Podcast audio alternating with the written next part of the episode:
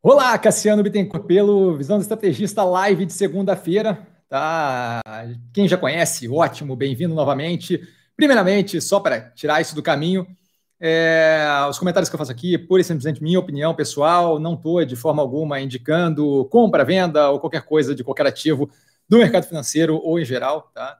É, então, a gente começa basicamente a ideia aqui, para quem não conhece, para quem está assistindo pela primeira vez, por aí vai, a ideia aqui é poder responder pergunta, questionamento, tirar dúvida sobre o mercado financeiro, mais fortemente aí é, ações, uma vez que a gente tem os juros muito controlado, o custo de carregamento de dívida baixo, o que favorece ali os meios produtivos, e basicamente duas horas deu falando direto, respondendo, tirando dúvida. Não existe dúvida, dúvida boba, não existe questionamento que não faz sentido, então qualquer coisa que vocês quiserem perguntar com relação ao mercado financeiro, Estou aqui para tentar responder da melhor forma possível. Meu nome é Cassiano Bittencourt, sou formado em Economia pela Fundação Getúlio Vargas do Rio de Janeiro. Trabalhei um bom tempo pelo Banco Itaú com unidades externas é, e crédito corporate, né?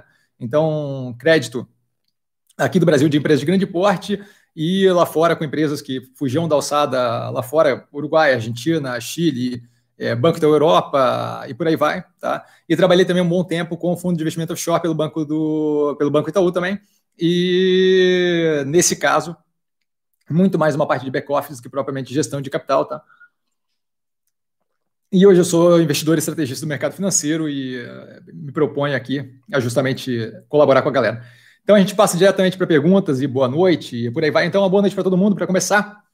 Darlan, boa noite, mestre, boa noite a todos. Boa noite, Darlan. Darlan sempre muito educado. Você acredita que as interferências do Palácio do Planalto sobre o Banco do Brasil podem influenciar negativamente a tese de investimento ativo. Então, primeiramente, acho que não, tá? Acho que pode influenciar negativamente a percepção é, de como o ativo está médio e longo prazo. Obviamente, se a gente tiver um aumento considerável desse tipo de influência e da forma como eles estão fazendo as coisas, é, a gente pode sim ter uma alteração em, no caminho do ativo, mas de qualquer forma, essa alteração deve ser mitigada consideravelmente é, porque basicamente a gente tem ali um ativo que está muito, muito descontado com ou sem interferência do executivo no ativo. Tá? Basicamente a gente viu um burburinho de que talvez fosse é, ter interferência, o presidente do Banco do Brasil ainda não foi demitido, então até o momento a gente não vê nada que de fato é, mude o cenário médio e longo prazo, mais do que isso, a gente não sabe ainda nem se o plano de PDV, que já foi aprovado várias vezes, e redução de agência, vai ser levado à frente ou não. Então é possível que talvez tenha um atraso e grande parte da irritação do executivo foi com a, o momento que usaram para fazer esse tipo de plano. Então, foi logo na prévia é, da votação da eleição da Câmara e do Senado. Então, aquilo ali ele deixou o executivo meio desconfortável com a negociação que estava acontecendo, e aquilo ali, naquele momento, acaba é, contando, possivelmente ele negativamente, possibilitando um pouco de lobby ou propaganda de oposição e por aí vai, de que está desmontando o Banco do Brasil, qualquer coisa do gênero. Tá, então acho que foi muito mais efeito do, do, timing do negócio do que propriamente da, da execução do plano, uma vez que já tinha sido feita, se não me engano, foram 22 vezes nos últimos dois anos, do qual foi aprovado o PDV, né? É, plano de demissão voluntária no Banco do Brasil, só no Banco do Brasil, 22 vezes. Tá? Então não, é, não acho que é propriamente algo estrutural que vá contra o executivo, acho que é muito mais uma questão de o momento que não foi mais promissor. De qualquer forma, qual é a grande graça ali? do posicionamento que a gente tem em Banco do Brasil. A grande graça é que o posicionamento está muito descontado. Se você olhar as máximas que bateu, se não me engano, chega ali 55, 56 reais. Acho que 36, 40 reais é completamente descasado com o que a gente vai ver de resultados futuros e é, andamento e posicionamento do Banco do Brasil daqui para frente. Então, não, não acho que tem qualquer sentido aquela queda agressiva no preço, mas isso a gente vai ver, a validade ou invalidade disso no médio e longo prazo. Eu estou zero preocupado, continuo overexposed, exposto a mais para vários clientes, tá? E não tenho propriamente uma preocupação ali com isso no médio e longo prazo. Se tivéssemos na faixa de 55, 60 reais do preço do Banco do Brasil, tá? Que hoje, se não me engano, está em 36, 38, por ali. É, aí eu teria algum nível de preocupação, por quê? Porque a gente já estava ali no limite de buscar um delta a mais e ficar mais agressivo ainda na, na precificação, mas a gente está muito longe disso. Então, mais do que o fato de eu não ver como muito relevante essa, essa interferência, que diga de passagem é algo que é bem esperado no Banco do Brasil, já está inclusive no preço do Banco do Brasil, esse tipo de interferência, mais do que não ficar preocupado, acho que o preço está muito descontado, que mesmo que fosse algo mais agressivo, não, não justificaria, tá? E aí a segunda pergunta da Lan, na sua opinião, o início da vacinação aqui no Brasil vai ter impacto positivo no portfólio? Com certeza a gente vai ver um impacto positivo no portfólio. A questão é quanto tempo isso vai levar, tá? É, de qualquer forma, à medida que a gente vai evoluindo na vacinação e vai criando algum nível de capacidade de evitar aí uma saturação do SUS, do, de, de leito de UTI, o caso de oxigênio gravíssimo que está acontecendo é, em Manaus, no Amazonas. Então, é, à medida que a gente vai mitigando esse tipo de efeito mais agressivo, a Coronavac, por exemplo, tem ali um índice bem positivo de, não vou chamar de 100%, porque 100% é um número meio pesado de dar, mas tem um índice consideravelmente grande de evitar que a doença se torne algo grave. Isso daí reduz bastante a demanda de quem está sendo vacinado pela Coronavac a leito de UTI. Eu acho que essa é a grande questão, sabe? Se vai pegar uma gripe, ficar um pouco mal, não acho que é a questão, acho que a questão é justamente evitar que as pessoas cheguem aos finalmente, venham a morrer, venham a falecer, venham a ocupar um, é, até o, essa, essa, demanda agressiva por leito, onde você não tem nem condições de tratar alguns casos que seriam reversíveis, porque você não tem leito disponível, oxigênio disponível, por aí vai. Então, com certeza vai ter impacto positivo. É, acho que ainda não está em grande parte dos preços, acho que tem alguns ativos que já estão é, tomando em consideração a evolução recente é, positiva, especialmente no que tange ali é, commodity vinculado a minério de ferro, vinculado a. É, qual é a outra? Petróleo e tal, que está aproveitando um pouco esse, esse movimento mais positivo das commodities, tá? daquelas commodities especificamente. Mas o portfólio em geral não vejo como muito afetado ainda com essa positivação de cada vez mais ter ali algum nível de imunidade, ou pelo menos de redução da gravidade das infecções no que tange a infecção por coronavírus, graças à vacina. Tá? Então, acho que sim, tem um efeito positivo ainda, especialmente no portfólio, para a gente ver daqui para frente. Tá? Gustavo Cassiano, boa noite. Qual a sua opinião sobre Sula, Sula América, Sula 11? Vejo ela muito descontada. É... Então, com relação à Sul América, eu acho que, assim, negócio de seguro em geral, não acho que é o momento. Tá? O negócio de seguro basicamente funciona na, no, no, sentido de você receber os prêmios que você cobra do, do de, de, quem é segurado o seu e conseguir alocar aqueles prêmios em ativo livre, ativo livre de risco, ou seja, um lugar onde você não tenha risco, não, não esteja correndo risco daquele bolo todo de dinheiro e possa, com o rendimento daquilo, pagar é, o, o, a, ocorrência de sinistros e, além disso, ter uma grana sobrando ali, que é justamente o ganho financeiro da operação. Então, essa parte ali Acho que fica um pouco complicada nesse momento. A gente tem juros estrutural global muito baixo, tá? alguns casos de juros é, negativos, aqui no Brasil, um juros muito baixo, e não vejo esses juros subindo agressivamente tão cedo. Tá? Então você fica ali com uma operação da parte seguro mais complicada. Eu quero olhar a Sul América porque ela está, é, assim como outras operações de seguro ali, ela está tentando é, talvez entrar na, na, numa certa verticalização ali de plano de saúde e aí, isso daí, essa parte da operação pode vir a ser interessante numa, num direcionamento ali de, de operar um pouquinho mais como a Pivida, como Notre Dame, obviamente em muito menor proporção, mas não deixa de ser uma diversificação da operação que pode tornar ela um delta mais interessante. É, tirando isso, eu não vejo como muito interessante nesse momento por causa da, da, da, do, do, modo de operação ali. Tá? Seguro não é propriamente o que eu vejo como é positivo nesse momento, mas é um ativo que está na fila de análise Agora a gente vai entrar para o quarto trimestre de 2020, então ela não deve entrar nas análises do terceiro trimestre de 2020, desculpa. Essas análises do terceiro trimestre chegaram ali, se não me engano, a 56, 57 vídeos já.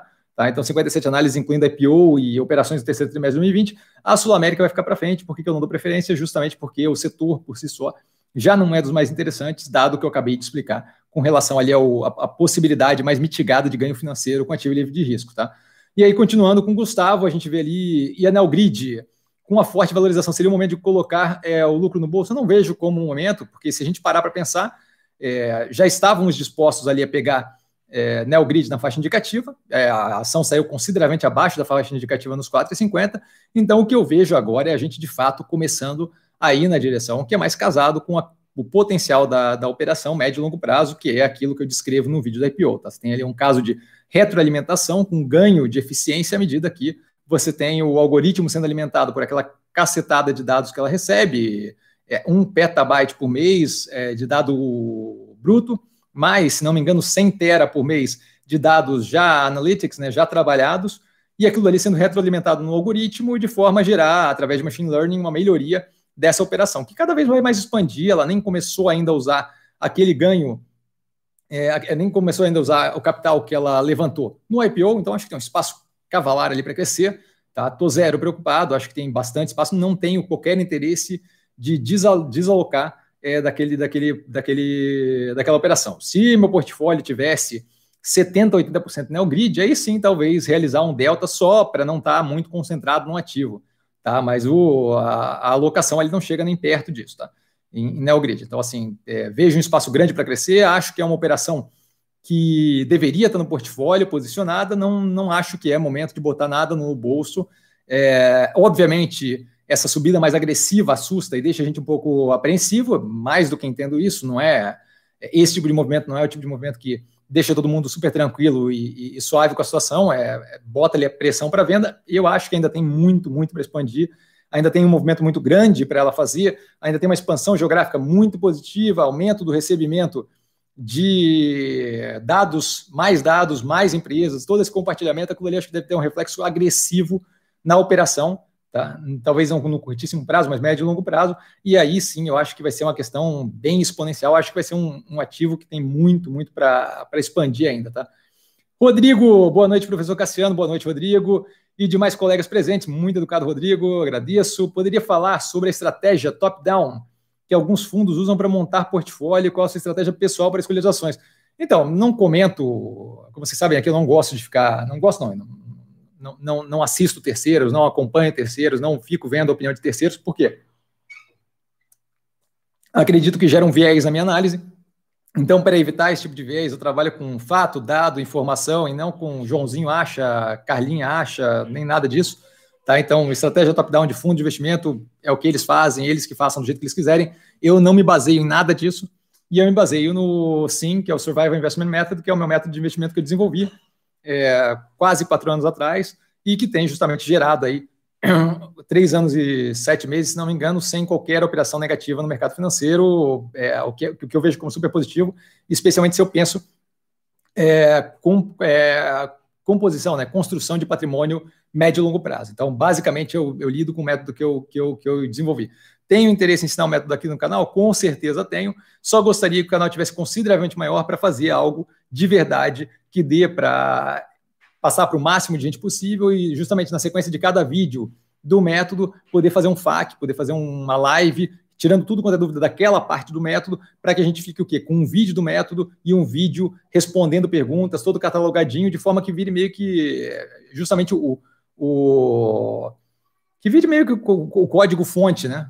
O, o, o cerne ali da tese, de forma que as pessoas consigam aprender aquilo ali só assistindo aquilo de novo, e de novo, e de novo, sem ter que é, vir a, a, a, me perguntar coisas que já estão respondidas ali. Então, acho que a estrutura melhor seria no momento em que o canal estiver maior, mas estamos trabalhando nisso, tá? É, é, para justamente ampliar o canal e poder ah, atingir mais gente, por aí vai. Então, é, imagino que isso seja possível num futuro próximo, à medida que as coisas vão crescendo. Então, se vocês puderem divulgar o canal, sempre favorece, sempre ajuda, tá? Mas à medida que vai ficando maior, eu vou desenvolvendo. Não comento, acho assim, ó, se eu tenho algo para comentar com relação à estratégia de X ou de Y, é que é muito bonitinho ficar dando nome, top-down, bottom-up, e day trade, e swing trade, e buy and hold, mas assim, é, são todos nomezinhos bonitinhos para descrever uma coisa que não deveria ser vista assim, deveria ser vista de uma forma dinâmica e mutável o tempo todo. Eu não, eu não trabalho, não, não se trabalha com investimento é, fechado numa estratégia travada é, começo a final, certo? Você está sempre recebendo informação nova, você está sempre vendo coisas novas acontecerem, você está vendo sempre a mudança do mundo, porque o mundo não para o tempo todo de mudar. Então você deveria estar tá adaptando a forma de investir e a tese de investimento sempre à medida que você vai tendo mais informação, tá? Então, eu não vejo como interessante é, no que tange investimento querer falar, ah, eu faço uma estratégia blá, blá, blá, ou bli, bli, bli. É, a hora que vocês verem o meu método de investimento, vocês vão ver que, sim, tem uma estrutura envolvida ali, mas a estrutura é completamente voltada para justamente entender essa dinâmica de constante alteração em prol de sobrevivência como investidor, tá? Por isso o Survival Investment Method, que seria o método de investimento sobrevivente, tá? Então, a gente vai ter tempo para explorar isso à medida que o canal vai. Não tenho condições de simplesmente parar agora e fazer os vídeos e FAQ, etc. e tal. Acho que é, o meu tempo vai ser mais melhor gasto num momento em que a gente tiver de fato um canal cheio de gente e, e aí sim poder é, desenvolver esse método em conjunto, explicando para todo mundo e passando paulatinamente, tendo live com, com toda a, a, possibilidade de explorar cada pedacinho de cada, cada, vamos chamar de módulo, tá? Mas assim, o método já está desenvolvido, tem PDF, tem tudo isso, só realmente vamos, vamos devagar, tá? Mas basicamente eu não comento método, estratégia de terceiros. É, eu trabalho muito baseado em fato, informação, é, análise de empresa e por aí vai, tá? A namorada dando boa noite, um beijo enorme e já fico sem jeito. PC, boa noite, Cassiano. Eu tenho que passar por cima logo, eu, eu começo a ficar vermelho. Eu fico roxinho, né? Porque eu tenho a pele morena, então acaba ficando roxo, não vermelho. PC, boa noite, Cassiano. Boa noite, senhoras e senhores. PC sempre muito educado. Boa noite, PC. Felipe, é, fala, Cassiano. Opa, te acompanho há um tempo e gostaria de agradecer a disponibilidade de compartilhar sua bagagem de conhecimento de maneira clara e didática. Hoje você poderia falar sobre o setor de TI. Tá, maravilha. Primeiramente, eu agradeço bastante pelas palavras, tá? Fico honrado. É, com Toto, sim, que é a local web e o possível potencial dessa empresa, dessas empresas e tecnologias. Então, primeiramente, acho que assim, não dá para encaixar no que a gente tem no Brasil de ativo é, financeiro, ações, tá? E as, as empresas que a gente tem ali, eu acho que não dá para a gente encaixar como se fosse tudo um pacote só, tá? Não estou falando que é o que você está falando, só acho que assim, a avaliação não pode vir é, com relação a, a, a, aglomerar a local web, especialmente local web com as outras duas ali, tá? É, a gente tem empresas, basicamente assim, os clusters de, de, de, de operação que a gente tem aqui no Brasil, que estão no mercado financeiro, são empresas que operam com é, sistemas é, para lojas, vendas, varejo e por aí vai. Tá? Então, sistema de controle ali de inventório, inventório estoque, no caso, né? é, estoque, é, nota fiscal e por aí vai. É, você tem sistema, você tem empresas de tecnologia mais como a Sync, que operam bastante vinculados a meio de pagamento. Tá? Você tem a local web ali, que é basicamente derivativa, na minha visão, pelo menos, tá? então que operam ali mais oferecendo serviços de terceiros. Então, tem uma parte forte ali de negociação, distribuição de acesso a a AWS, a Amazon Web Services, que é o serviço de cloud da Amazon, eles operam também com a parte da Google, é, com relação ao uso profissional do Google Docs, Google Sheets, Google. Não lembro se é. Aí eu não lembro como é que é o nome do PowerPoint deles, mas basicamente ali é, é acesso, é, serviço de e-mail para site, montagem de site, hospedagem de site. Então, assim, acho que são serviços bem diferentes tá? que a gente não consegue simplesmente avaliar como um mesmo pacote. Isso dito, eu não tenho tocado é, nem em TOTOS, nem em uh, recentemente, tá? Na fila para analisar. Teria que olhar as operações mais a fundo, já dei uma olhada tempos atrás, mas não é propriamente a operação que me interessa, tá? Eu não vejo ali. É, a gente vê um espaço é, de tecnologia naqueles casos ali, diferente do caso da NeoGrid, onde você tem é, uma barreira geográfica, barreira de entrada muito pequena, tá? Muito é, reduzida, é, assim que, inclusive, vinculada ali num, num setor que, que, se você pensar o setor de meio de pagamento, cada vez mais a gente está tendo aquilo ali acoplado diretamente em operações maiores, como é o caso da Apple com Apple Pay, Samsung com Samsung Pay. Sim, você precisa hoje em dia ainda de um intermediário ali, mas eu não acho que você vai ter essa necessidade por muito tempo, tá? Pela forma como as coisas estão evoluindo, pelo ganho que é para empresas que operam, como o caso da Apple, mais focada em hardware e que agora tem que oferecer serviço como uma possibilidade a mais, porque senão não vai conseguir manter o nível de crescimento. É, a gente teve aí um divisor de águas é, trimestres atrás com a Apple, que foi justamente isso. Como é que o setor, como é que a parte de serviço deles vai andar, é, uma vez que eles estão começando a ter dificuldade de continuar o crescimento agressivo de venda de iPhone, porque você tem um limite do quanto você consegue vender de iPhone e atingir novos clientes, novos clientes, novos clientes. A gente vê um movimento de é, redução de preço de alguns aparelhos iPhone, a gente de criação de novas categorias um pouco mais baixo, o iPhone 12 mini ali vem justamente para possibilitar um delta mais baixo, acesso é, ao iPhone de ponta. Você tem o, o SE, que é uma manutenção de um iPhone mais barato ainda, com tecnologia do 11, mas que acaba sendo parecido é, com o, o 8, o 8, 7, o 6, alguma coisa assim, tá? É, então, além disso, criação de Apple Arcade, Apple TV Plus, que é o serviço deles estilo Netflix, é, o, todo o serviço de pagamento ali de Apple Pay. É, então, assim, uma, uma, força de desenvolvimento de serviços, cada vez mais um foco na Apple Store. Então, é, com isso, acho que a gente deve ver cada vez mais, justamente voltando ali, desculpa ter saído tanto, mas voltando ali, cada vez mais é, a adição de intermediação de pagamento como algo a mais que eu coloco para me manter naquele ecossistema, seja Apple, seja Samsung, seja Tencent, no super app deles, seja quem for, tá? Agora com o Pix, mais ainda, que é um sistema todo é, rodado pelo Banco Central, então é um sistema que não precisa de um intermediário, que tem um custo é, zero, talvez muito baixo para varejo, eu não sei ainda como é que está o, o pormenor desse negócio, mas basicamente ali eu acho que vai ser essa parte toda de vinculação com intermediação financeira vai ser cada vez mais reduzido o atrito e, por conseguinte, cada vez mais diminuída a possibilidade econômico-financeira de lidar com aquilo ali. Acho que isso daí pega para Sync. Com relação a TOTOS, eu teria que ver mais a fundo a empresa, mas as partes que lidam com pagamento seguem o mesmo caminho e as partes que lidam com. com desculpa, só um golinho. E as partes que lidam com serviço para varejo, para venda e por aí vai, para auxiliar negócio a rodar, eu acho que tem ali é, um negócio de better mousetrap.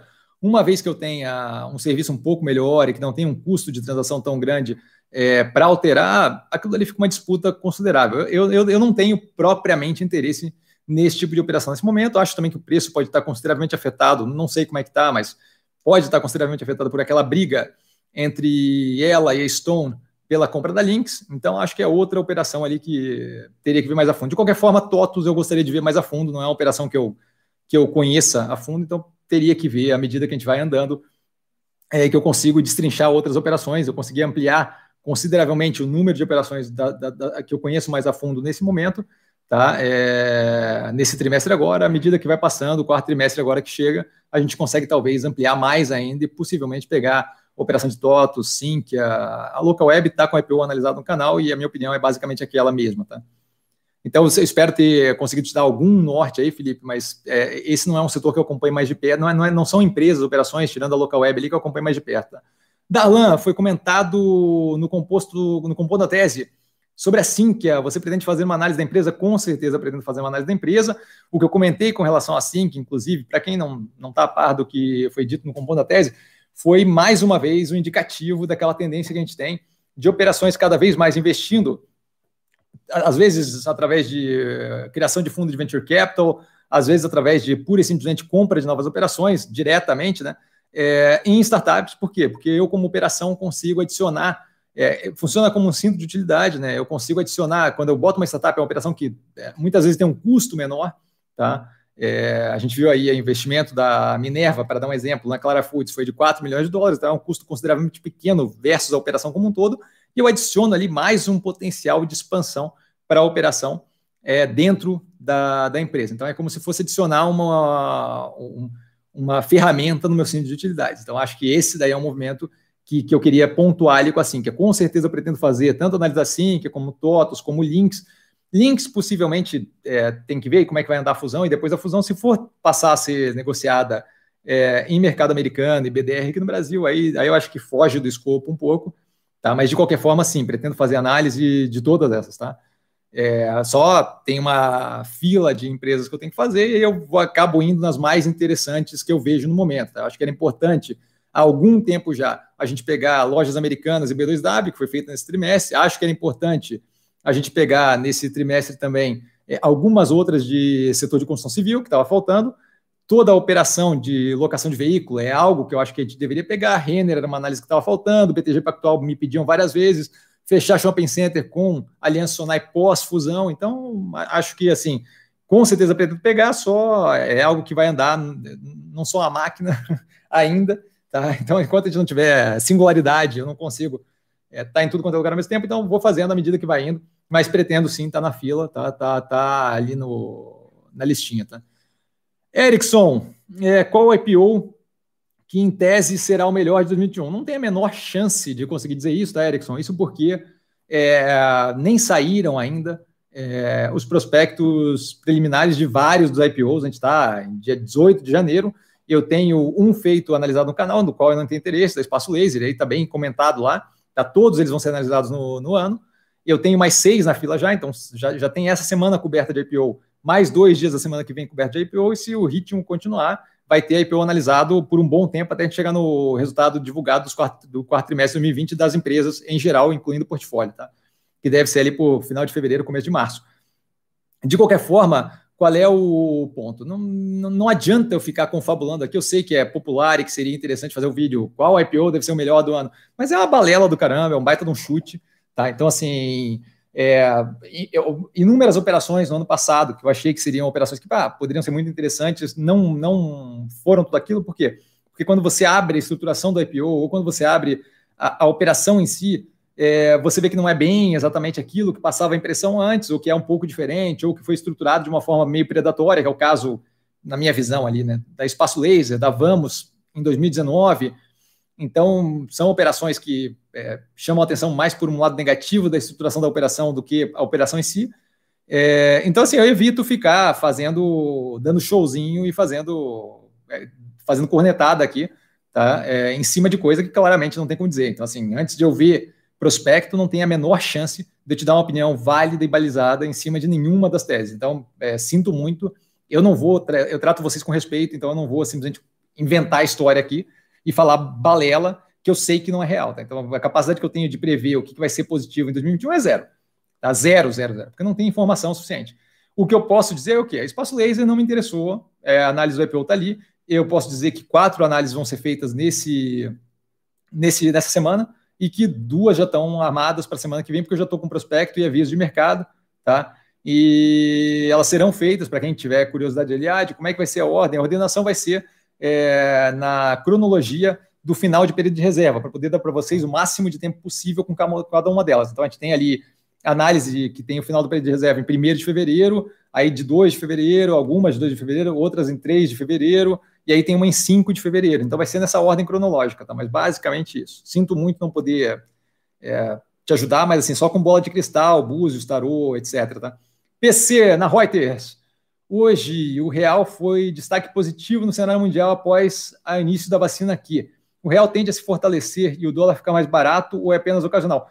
Eu, olha, é, é, novamente, chute, tá? Mas assim, baseado na informação que eu tenho é, nesse momento, se eu tivesse que determinar uma tendência, a gente vê claramente sinais bem positivos de melhoria do cenário, que, na pior das hipóteses, fazem com que a gente tenha uma melhoria na situação econômica global, uma redução dos riscos estruturais globais, o que faz com que, naturalmente, o dinheiro fuja um pouco daquele lugar de segurança que geralmente é denominado em dólar e comece a buscar ativos de risco que podem pagar um yield, um ganho sobre o investimento mais forte. E isso daí, com certeza, acaba enfraquecendo o, o dólar especialmente se a gente tiver algum tipo de continuidade é, no sentido de reformas e, e estruturais aqui no Brasil e alguma estabilidade fiscal e algum compromisso fiscal aqui no Brasil, a gente deve ver o quê?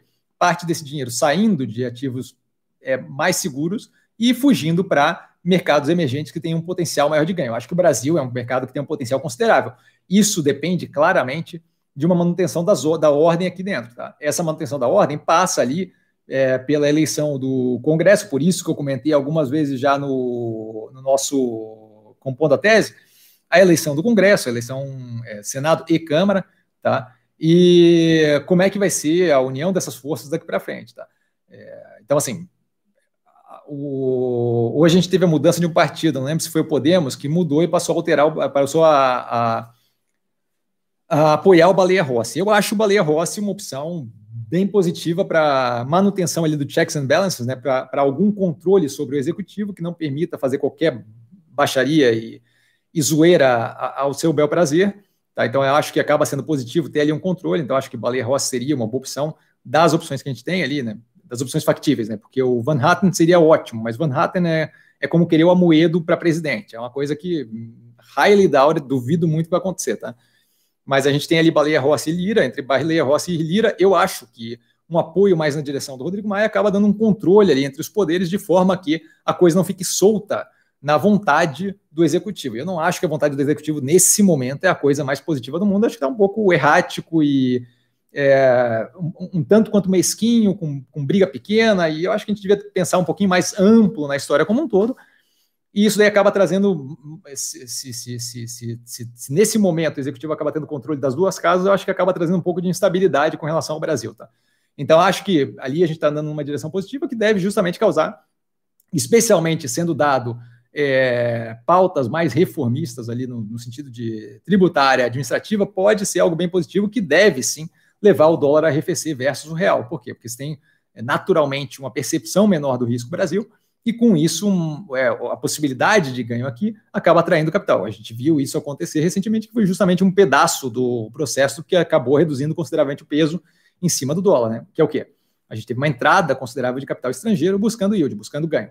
Tá? O Brasil, querendo ou não, com instabilidade financeira, com instabilidade fiscal ou não, acaba sendo um país que tem aí um potencial de ter uma evolução bem positiva, é, já vinha antes, paulatinamente, por mais que vagarosamente, vinha num, num, num direcional é, de ganho de qualidade é, na estrutura governamental e reforma, por mais que devagar, tá? E tem aí chance de ir ter uma continuidade nisso, né? Manter a estabilidade fiscal é algo que eu acho que é importante, manter o andamento das reformas, acho que é, que é importante. De qualquer forma, é, baseado nisso, a gente vai ver cada vez mais. Eu acho que se tivesse que medir agora, se tivesse que apostar em algo, apostaria sim, que o, que o dólar, não curtíssimo prazo, mas que a tendência do dólar médio e longo prazo é de arrefecer cada vez mais versus o real, uma vez que a gente tem redução de risco global e possivelmente melhoria do cenário dentro do Brasil, com vacinação, com manutenção de, de é, manutenção da, da austeridade fiscal e as reformas paulatinamente com um ou outro incentivo ali para uma área ou outra, que é o caso de possivelmente BR do Mar, que é o caso de é, voto dos vetos do executivo com relação ao marco regulatório de saneamento e a regulamentação daquilo, isso daí coisinhas positivas que devem favorecer e levar a gente numa direção positiva. Tá? Então, espero ter sido claro na resposta, PC. Eu sei que eu alongo demais, mas acho que eu gosto, eu, eu gosto de dar a estrutura como todo o meu pensamento para que você entenda de onde é que eu venho. Tá? Anne, boa noite a todos, boa noite, Anne. Vitor, só um pouquinho que eu me perdi. Boa noite, boa noite, Vitor. Vale a pena ter Even e Melnick na mesma carteira ou convém escolher uma delas? Então, eu não acho, não vejo como negativo propriamente, tá? É, eu só acho que tem que ver o, o, porquê que eu quero Even e Melnick na mesma carteira e acho que vale levar em consideração o que, que eu tenho além de Even e Melnick, tá? Se eu já tenho uma carteira diversificada, só um pouquinho composta ali de MRV, Cirela, é, Exetec, por aí vai, ter Iven Melnick, não vejo como problema. Se eu vou ter só Iven Melnick, eu não vejo por que, que eu não diversificaria. Certo? Não vejo por que não ter uma operação é, que, que, que tenha um pouco mais adicional ao meu portfólio de construção civil. Por exemplo, MRV. Tá? Eu não, nem, nem vi como é que fechou hoje, deixa eu até dar uma olhada agora, que eu agora estou usando aqui, fazendo tudo ao mesmo tempo, para justamente poder dar um apoio maior a vocês, ó, em 20 reais. Ela tem oscilado entre 20, 18, 20, 17, tá? Então, assim, 20 18, que eu quero dizer, 20 reais e 18 reais, 20 reais e 17 reais. Eu acho que essa faixa de preço é uma faixa que deixa um espaço considerável ainda para crescimento daquele ativo ali, tá? Especialmente com as iniciativas que eles têm, de AHS, de Lugo, de nova linha, eu não lembro agora o nome, mas a nova linha ali de middle market, de meio, de, de média, média renda. Então, assim, acho que várias operações que dão um espaço ali para crescimento. A Urba, que deve fazer IPO, que deve gerar um caixa para a empresa, que pode ser reinvestido ou distribuído como dividendo.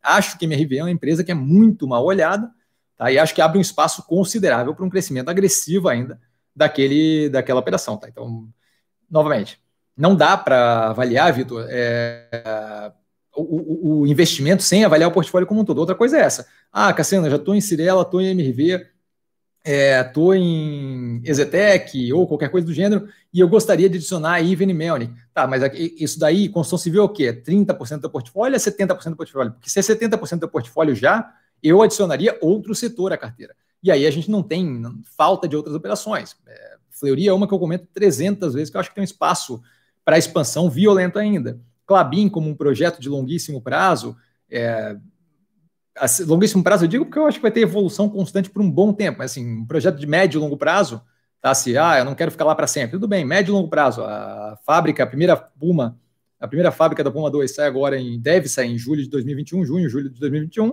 e a segunda começa a construção. Então tem um projeto ali de crescimento agressivo, onde você, diga de passagem, vai ter nessa primeira máquina uma ideia de como é que seria o efeito de uma segunda máquina. Então vai dar para ter uma projeção consideravelmente fidedigna do futuro. Tá? Então, isso daí tem que levar em consideração. Então, o problema da Iven e da Melnick no mesmo portfólio não tem. Eu só acho que essa avaliação tem que ser feita levando em consideração o portfólio como um todo, quanto eu posso expandir, como é que está a minha diversificação, como é que eu estou posicionado, quanto eu estou em construção civil, o, o, quanto eu estou é, em construção civil versus outras operações e o quanto eu estou em construção civil versus outros setores. Tá? Então, acho que é isso que tem que levar em consideração, mas não vejo como problema, não. Tá? Ícaro, boa noite, mestre, boa noite, Ícaro. Heráclito, é, praticamente filósofo grego, né, cara? Boa noite, Cassiano, boa noite, Heráclito. É, já passou o olho em Curi? É, acho que sim, acho que tem o IPO analisado. Não, com certeza tem, tá aqui já. Eu já, já dei uma olhada aqui, tem o IPO analisado, não tive interesse se não me engano, a Cury é uma operação é, que estava dentro da Cirela, não era? É, deixa eu até ver aqui. Tá? É...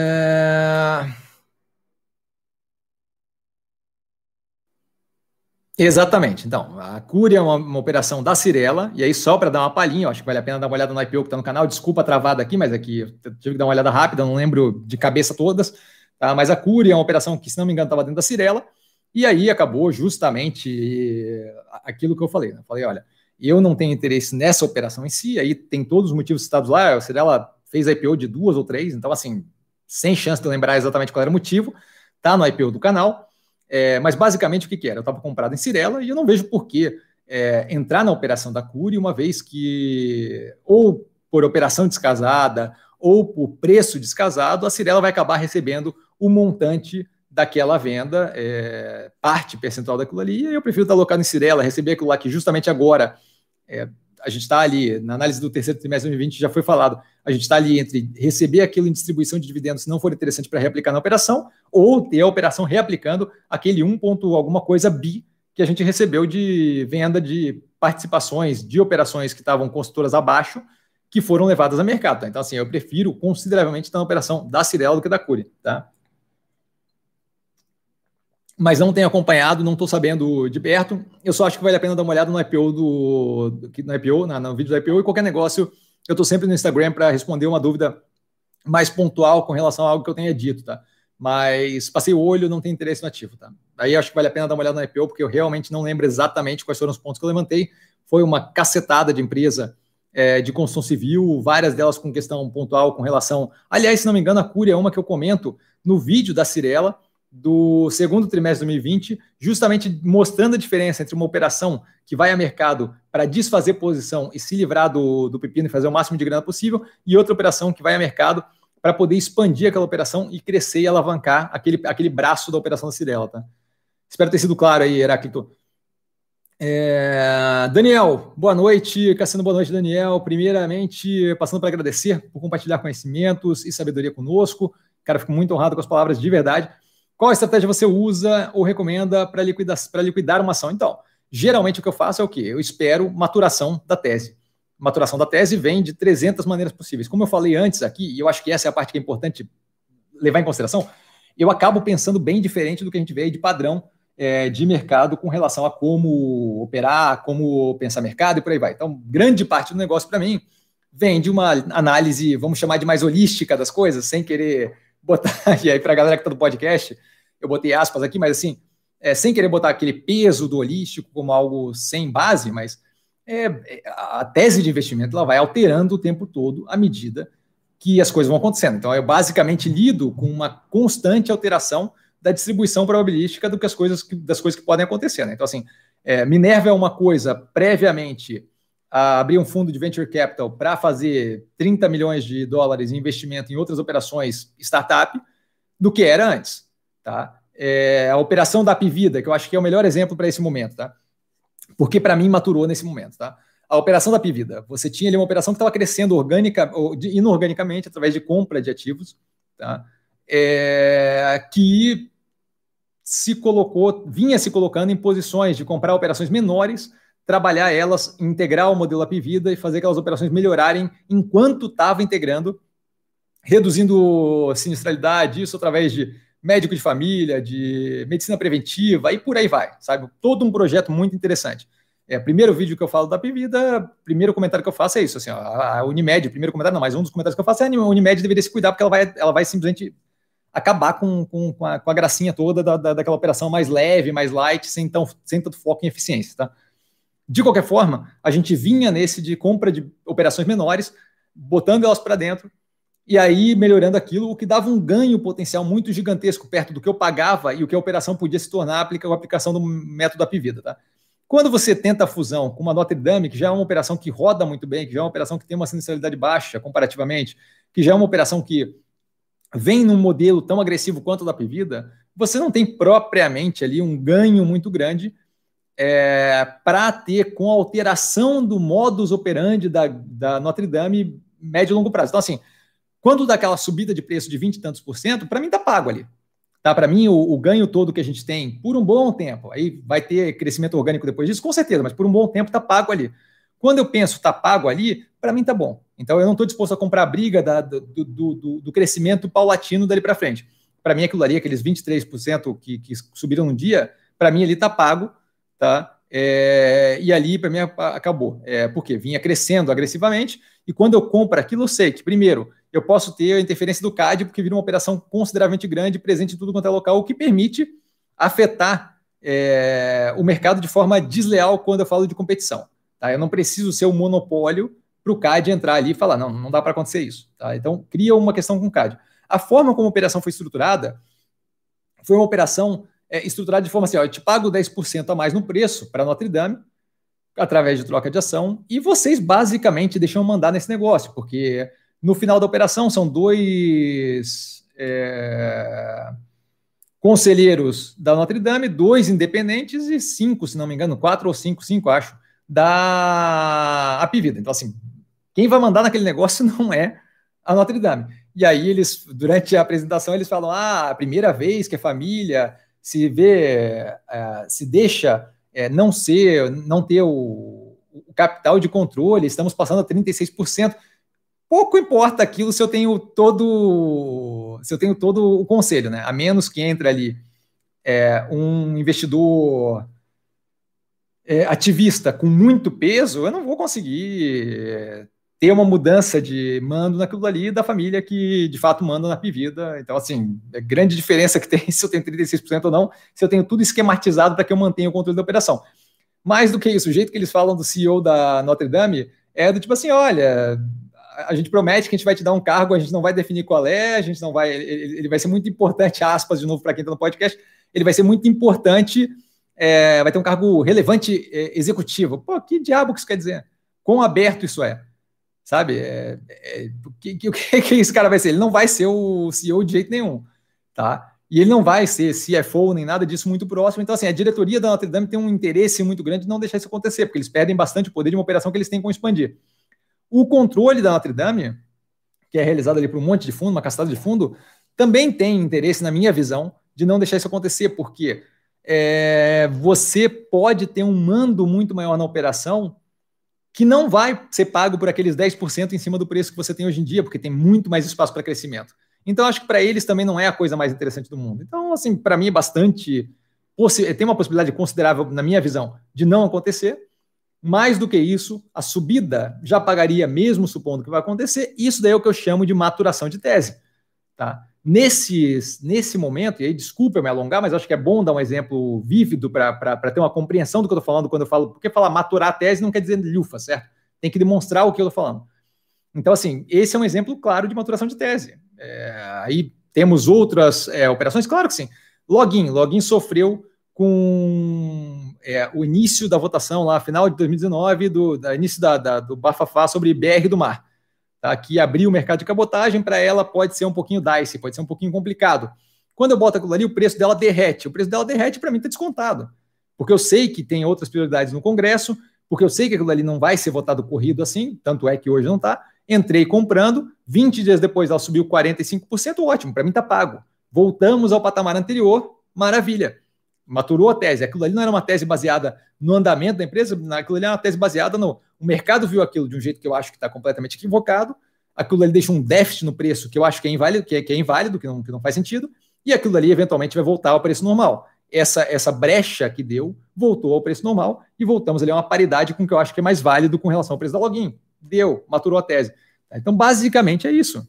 Basicamente é, é o acompanhamento da tese consistentemente, até que eventualmente aquilo ali chega onde a gente vê como mais provável, de acordo com a distribuição probabilística da, de para onde aquele ativo poderia ir, tá? É importante notar que não tem uma mira exata, então não tem preço-alvo nem nada disso, porque é uma distribuição probabilística.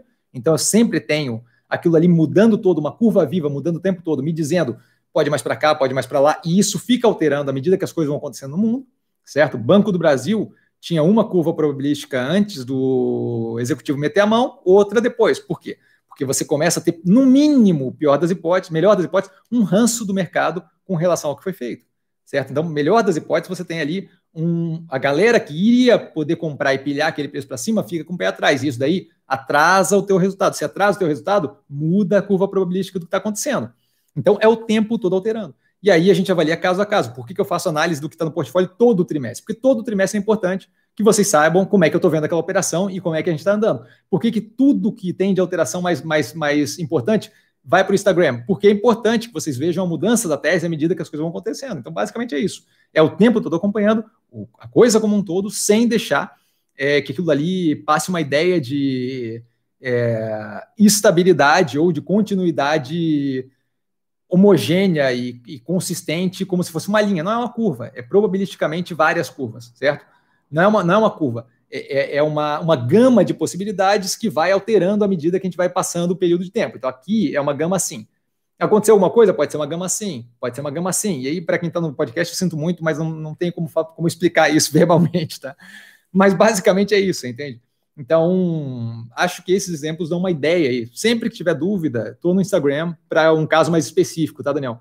Marcos, boa noite, pessoal. Boa noite, Cassino. Boa noite, Marcos. Sempre muito educado. Está totalmente alocado ultimamente ou com caixa aguardando alguma oportunidade. Caso esteja com caixa, tem alguma empresa específica no radar que está de olho? Então, é, alguns, alguns portfólios é, com caixa, outros 100% alocado tá? mas nada que tenha um, um, caixa muito grande, nada com caixa muito relevante, todos eles menos de 10% de caixa. Tá? Então tem sim espaço para uma outra oportunidade, mas é oportunidade como o caso da Neogrid agora. Tá? Então nada que eu esteja buscando, nenhuma operação, nem nada. É, parte do dinheiro que foi realizado ali a R$ reais na Arezo voltou para a operação no 64, estamos no 68 alguma coisa, então está funcionando, sabe? Aquela oscilação, aquela volatilidade esperada está acontecendo.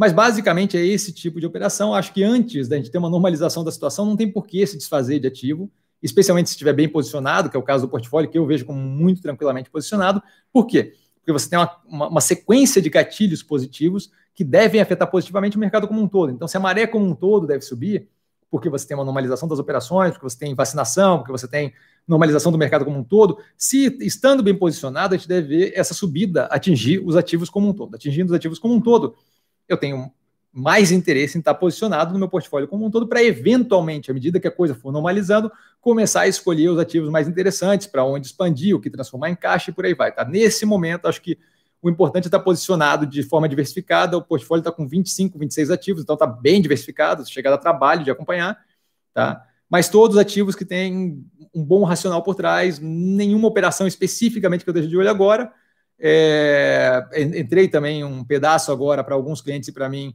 é, em Melnick, tá, que deu uma reduzida considerável. Não vejo aquilo ali como médio e longo prazo é, sustentável, então acho que vai retornar consideravelmente bem.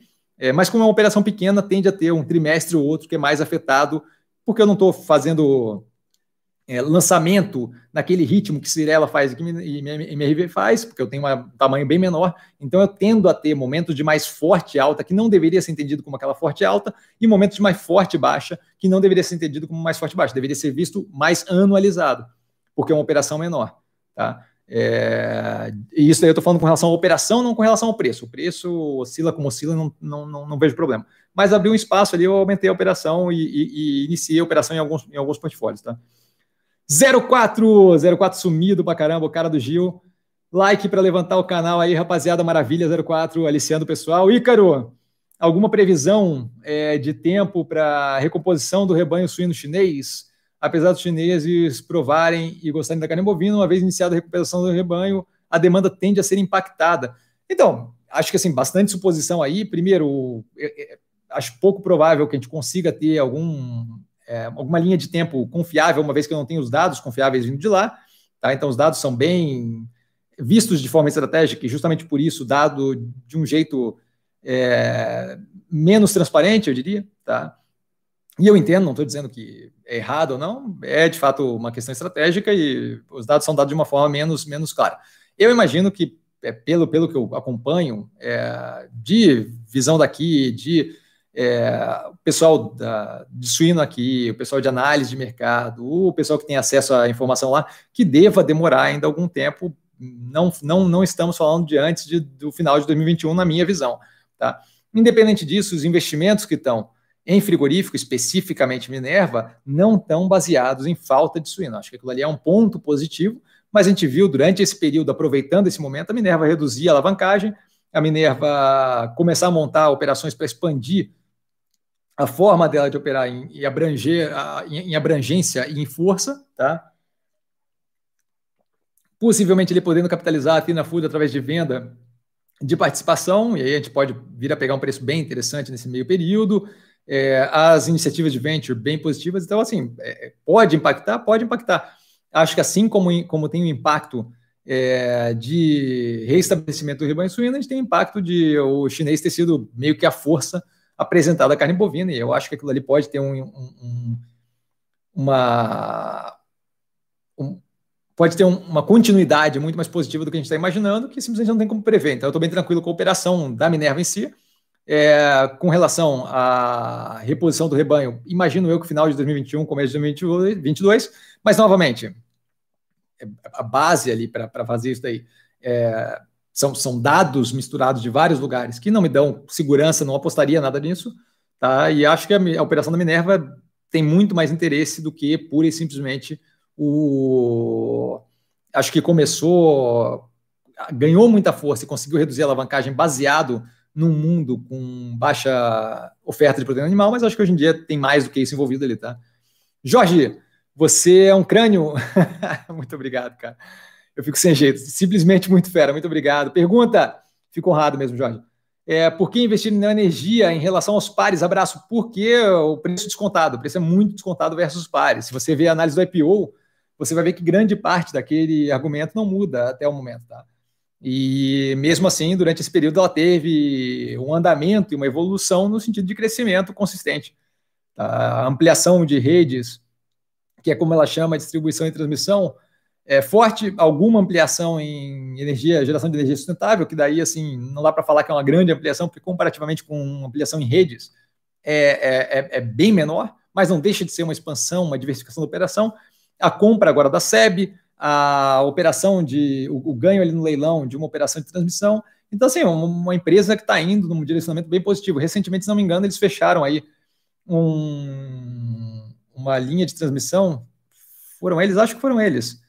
Com um tempo, um prazo consideravelmente antecipado. Eu falei isso aí no, no compondo da tese. Agora não lembro se foram eles ou a Taesa, mas acho que foram eles.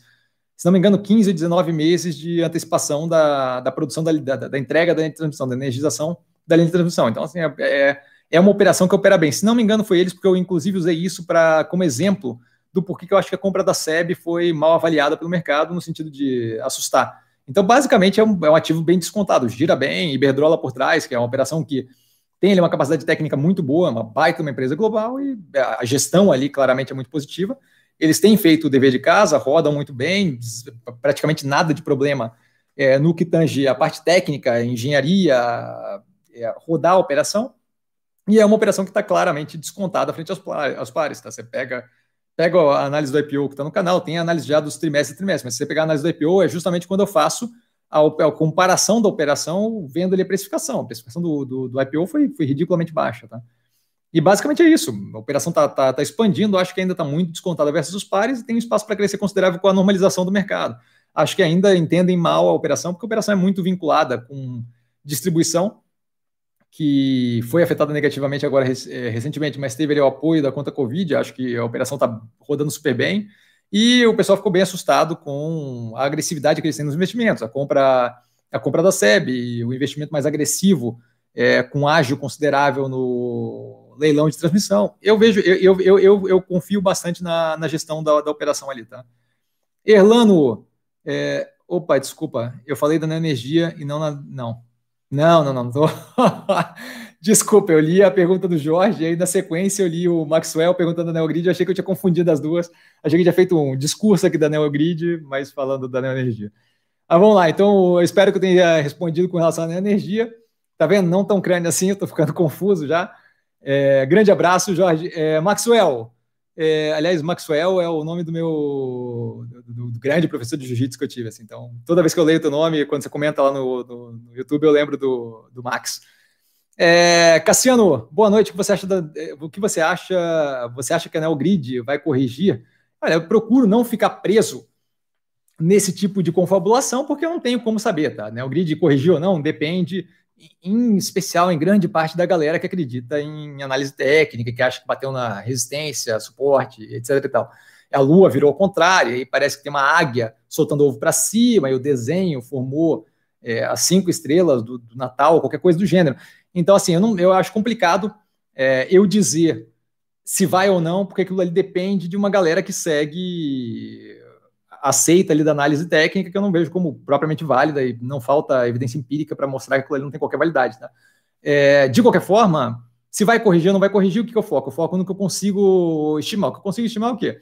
A empresa teve ali uma faixa indicativa consideravelmente é, próxima, consideravelmente, do que a gente tem hoje de preço, deu uma subida versus a alta, a máxima da faixa indicativa, mas ainda assim estamos ali próximo, então eu já esperava uma precificação consideravelmente acima de 4,50, quando veio descontado e me perguntaram, ah, o que, que você acha, blá, blá, blá, mercado leu errado, o mesmo mercado que vai ou não corrigir, o mesmo mercado da galera da análise técnica, esse mesmo mercado leu errado, claramente errado, violentamente errado, deixaram dinheiro na, na, na mesa, a ação saiu a 4,50, ficou dois dias preso nesse preço e aí eventualmente começou a estourar.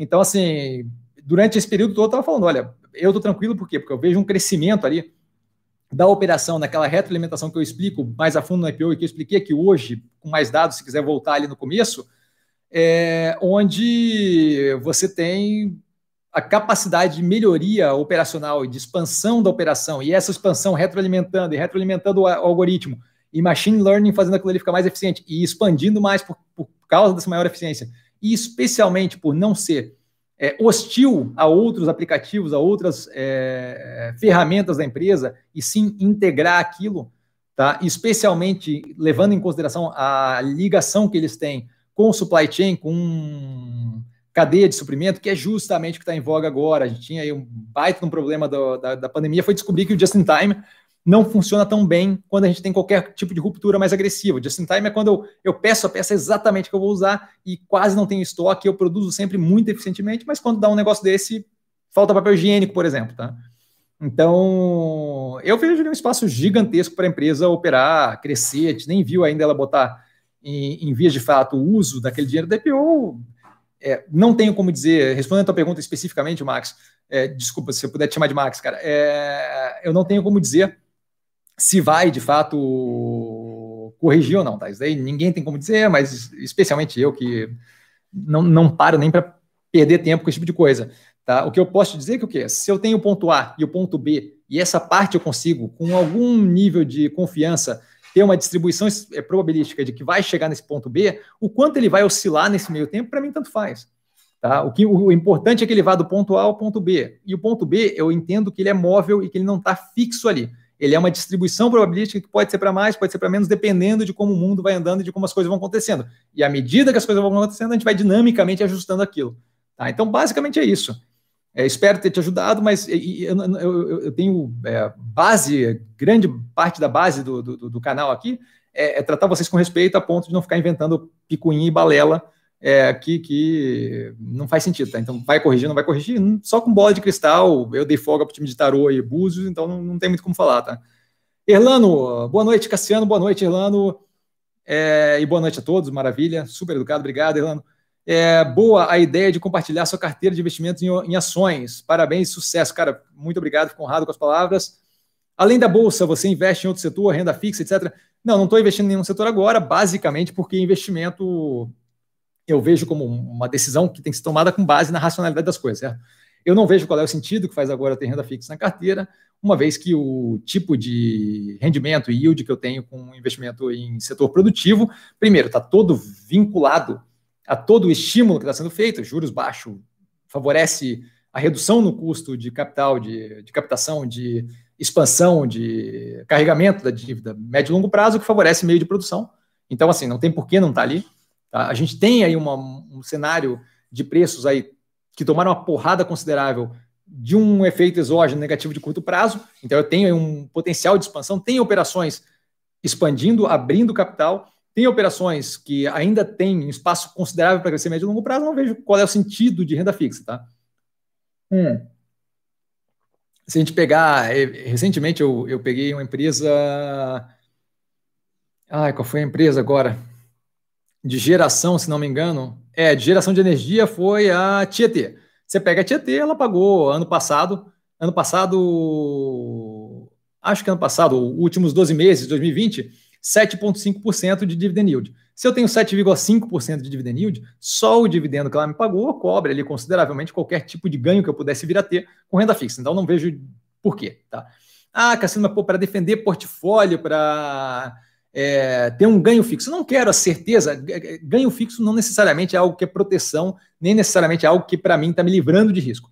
Eu ter a certeza de tomar na cabeça para a inflação não é propriamente algo positivo, certo? Então, eu ter a certeza de, com renda fixa, apanhar para a inflação e ter uma perda real no rendimento toda, para quem não sabe o que é perda real, é quando eu tenho a inflação maior do que o rendimento que eu estou ganhando. Então, eu tô, o dinheiro está subindo 1,5%, a inflação está subindo 2%, então tecnicamente eu estou perdendo meio por cento de poder de compra a cada ano que essa, que essa brincadeira gira. Tá? Então eu tenho perda real, eu tenho ganho de dinheiro porque cresce 1,5%, mas o meu poder de compra é menor no futuro. O que, que significa dizer que se eu comprava uma maçã antes, eu não consigo comprar uma maçã, a mesma maçã no final do ano. Tá? Então, basicamente, é, eu não vejo qual é a, a, o grande lance de putz, mas daí eu garanto que eu não vou perder. Sim, mas você garante que não vai ganhar também. Então, é, o, o risco retorno é positivo, ter a certeza de tomar na cabeça é positivo. Ah, é, eu, eu prefiro. ah, não, não, vou entrar aqui em confabulação exemplo, que eu vou começar a perder a linha aqui, mas assim, é, a, a, certeza de tomar um, um, um, soco no rosto não é propriamente positivo, tá? Então. Ah, mas é menos do que a possibilidade se eu arriscar mais e tal. Mas, mas assim, a gente está num cenário todo positivo para várias operações, certo? Então, assim, por que, que eu faço a questão mastigada aqui no canal? Por que, que eu faço é, o acompanhamento constante de tudo quanto é ativo, por que eu estou sempre no Instagram, por que eu respondo perguntas, para justamente dar essa garantia de sempre ter respaldo para o que está sendo feito e para onde a gente está indo com os ativos, para acompanhar teste de investimento, tá? Então, várias operações aí que eu estou bem seguro com a operação. Mais do que isso, é importante para mim que vocês é, escutem eu falando de coisas que de fato eu coloco meu dinheiro lá dentro, certo? Para, tipo, não é só papinho, não é só conversa, certo? Mas eu não tenho interesse nenhum em nada de renda fixa nesse momento. Eu espero ter sido claro, tá, Irlanda? Rodrigo, ansioso pelo curso da estratégia de sobrevivência, risadas, maravilha. Também estou ansioso para dar, estou bem, é, tô, eu adoraria, sabe, é, que a gente visse aqui um movimento grande, o canal crescendo e justamente para poder fazer um negócio animal que desse um, que reverberasse, né? Pode falar o que você pensa do cenário para Minerva em caso da queda mais violenta do dólar, então. Supondo aí que é uma baita de uma suposição, acho que é importante a gente ver isso, levar isso em consideração Supondo a gente tendo uma, uma queda mais agressiva do dólar, é, com certeza perde-se competitividade. A questão é que quando a gente perde competitividade, a gente não pode levar a Minerva em consideração sem levar em consideração preço da, da rouba, os movimentos estratégicos que eles estão fazendo, certo? Então, assim, tem movimentos estratégicos no espaço de venture capital que eu acho que tem uma expansão considerável, tem a possibilidade da gente eventualmente entrar no mercado australiano, que já foi comentado algumas vezes, tá? Tem a possibilidade de levantar capital no mercado inflacionado americano com a, com a Athena Food, que daria ali para receber algumas vezes o, o valor da, da, empresa, que a gente viu quase acontecer com aquela SPEC. Tá, a SPEC é Special Purpose Acquisition Company, que é uma companhia que é montada como cheque em branco para adquirir outra e começar a operar. Então aquilo ali quase aconteceu. Tá? É, então, assim, queda violenta no dólar é negativo para perda de competitividade fora do país, dado que a gente está no, no, na América Latina, na América do Sul? Com certeza. Tá? Mas isso daí vai vir acompanhado de uma perda de poder de compra do brasileiro que deve reduzir a rouba do boi? Vai ter uma maior oferta de boi quando a gente tiver a, a safra aí de boi a pasto vindo mais forte? Sabe? Tem como saber isso? É, eu vou ter essa redução da exportação afetando o mercado interno mais agressivamente, é, de forma que quando eu tenho a redução de dólar lá fora, eu consigo repassar essa redução para o atravessador aqui, é, é, para a operação aqui dentro, reduzindo o preço da arroba, uma vez que o mercado brasileiro não está tão agressivo buscando aquele consumo por falta de auxílio emergencial, por Brasil ainda patinando, por vacinação ainda não tão em linha. É tudo isso é que a gente tem que se perguntar, certo? Isso aí não, não dá para pensar é, que a pressão negativa que vem lá de fora com uma redução do, do, do dólar não, não tenha nenhum efeito sobre a roupa do boi aqui dentro. Então, esse tipo de tem que lembrar que o que a Minerva ela atravessa, então ela pressiona aqui para vender mais caro o boi desmontado e ela pressiona aqui para comprar mais barato o boi inteiro, certo? Então esse jogo aqui é o que me interessa. O que me interessa é a capacidade é, comercial da Minerva de lidar com aquele tipo de coisa. E nesse momento essa é outra questão. Se afeta negativamente a gente a redução do dólar como exportadora, afeta outras operações também. A gente está com um poderio financeiro considerável. Quem, quem, quem diz que a gente não poderia comprar outras operações nesse momento que talvez fiquem com corda no pescoço por não ter essa capacidade de negociação tão grande? Certo? Que foi o que aconteceu, não, não dessa forma especificamente, mas foi o que aconteceu com a, com a JBS América, América do Sul. A gente comprou a operação porque a gente estava com caixa, com grana, eles estavam querendo se livrar daquele pedaço, juntou a fome e a vontade de comer. Eles estavam precisando de grana, a gente estava precisando de uma operação na América do Sul. E pau, Atena Food. Certo? Então, assim, é, não dá para pensar separadamente, é, especialmente esse tipo de operação que é mais complexa, o, o dólar em si. Tá? O dólar é, é, reduz a, a, o dólar reduz a competitividade, sim, mas o dólar afeta outras coisas também. Tá? Não afeta só aquele lado da operação, certo? Então acho que essa, essa é a questão que tem que levar em consideração. É tudo uma balança, ele está tudo muito interligado. Por isso a questão de ser dinâmico no investimento, tá? Max, gente, deem like, o cara está dispondo o tempo dele. Max ajudando, valeu, Max. É, o mínimo que podemos fazer é reconhecer dar like. O Max já me falou lá embaixo que pode chamar assim. Cassiano, obrigado pela explicação. De verdade, eu que agradeço, Max. Fico feliz de poder chamar assim. Fica um negócio mais tranquilo, mais light. Ícaro, é, o partido foi Solidariedade. Maravilha. O Ícaro esclareceu que antes eu falei que tinha um partido que foi que, que largou a candidatura do Lira pela do Baleia Rossi e agora esclarecido ali pelo Ícaro que o partido foi Solidariedade. Obrigado, Ícaro, pela informação. J. Alexis, boa noite, Cassiano, boa noite. J. Alexis, não sei se chama de J, de Alexis. Se puder me dizer lá embaixo, inclusive, eu lembro, e as próximas vezes já fica tudo certinho. Entrei no começo da Neogrid. Você acha que vale a pena comprar mais? Acho que não vale a pena fazer preço médio para cima, por uma questão de que, assim, antes da Neogrid, tinham, tinham vários ativos que a galera vinha me perguntar: pô, faço preço para cima aqui, faço preço para cima ali. É alocar um capital e, reduz, e piorar o posicionamento, aspas, né? Piorar o posicionamento que você tem lá dentro e não deixar aberto para outras coisas. A gente tem seis, seis IPOs para saírem para análise nessa semana e na próxima, tá? Os próximos seis análises que vão ter no canal vai ser tudo IPO. E se aparecer alguma coisa mais interessante ali? Não mais interessante, mas assim, se aparecer alguma coisa que tem um potencial violento de crescimento, que diversifique o portfólio, sabe? É, eu entendo a, a, a, ideia de que, putz, deu muito certo eu gostaria de estar todo ali. Mas a gente.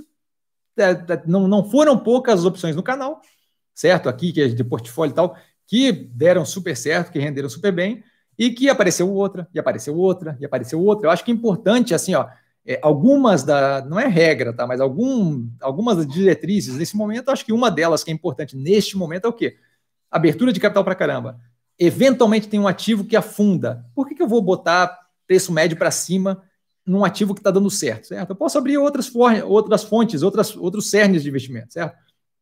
Se Melnick eventualmente responder super bem, vai ter uma galera que vai ficar se chutando de não ter pego agora quando o preço está descontado, certo? É, Neogrid, pô, passou dois dias a 4,50. Você acha que não tem gente se mordendo porque não pegou a 4,50? Então, assim, acho que vale a pena a gente pensar é, o portfólio como um todo, como a forma de construir patrimônio, não de acertar na lata uma empresa, mas de portfólio como um todo ser construído paulatinamente diversificado, certo? De forma que a gente não fique com toda a pressão num ativo só, de forma que a gente consiga pensar médio e longo prazo e que veja a maturação das teses em tempos diferentes, possibilitando a, a, o melanger, a mudança ali do. a, mistura desse portfólio com operação daqui, operação de lá e adaptando, certo? Para não ficar travado em nada, para não ficar, para não piorar um posicionamento. Se você aloca agora e aí você tem um preço médio ali aumentado e essa operação por acaso tem uma, uma redução momentânea de curto prazo, parte do teu dinheiro ali fica alocado ali quando poderia estar alocado numa outra operação, certo? Que teria mais, mais benefício possivelmente, tá? Então, eu, eu acho ótima operação, não tenho qualquer interesse em me desfazer daquela participação ali, em nada por enquanto, nem, nem percentual, tá? Mas acho que fazer preço médio para cima é, é, é, deixar de aproveitar outras operações que possam estar interessantes, tá? PC, sua estrutura de pensamento para explicar é perfeita para mim e bastante clara. Agradeço demais. Valeu, PC, obrigado. Bob, antes de fazer a pergunta, dê um like. ah, Bob, Bob Aliciano, sempre pessoal. André, salve, salve, mestre. Opa, André. Boa noite, boa noite, André. É, hoje atingi 100% no grid, acabei não resistindo e tirei lucro fora e vamos para longo prazo com uma posição menor, mais do que um golaço da tese sim, mais um golaço da tese sim, obrigado. Eu que agradeço e assim, acho ótimo é, quando a gente começa a ter essa compreensão do quanto eu aguento da pressão, tá? Quanto eu aguento é ótimo, quanto eu aguento da pressão. Então, assim, é, tem, tem, tem gente que aguenta mais o estômago, tem gente que aguenta menos.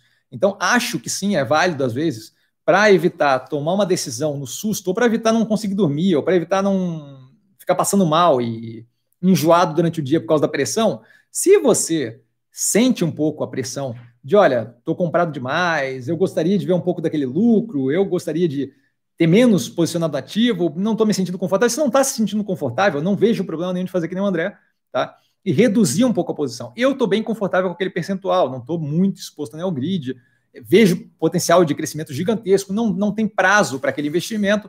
Então, assim, vou até a maturação da tese, mas se deixa desconfortável, ah, lucrei 120, 130%, para mim está ótimo, maravilha.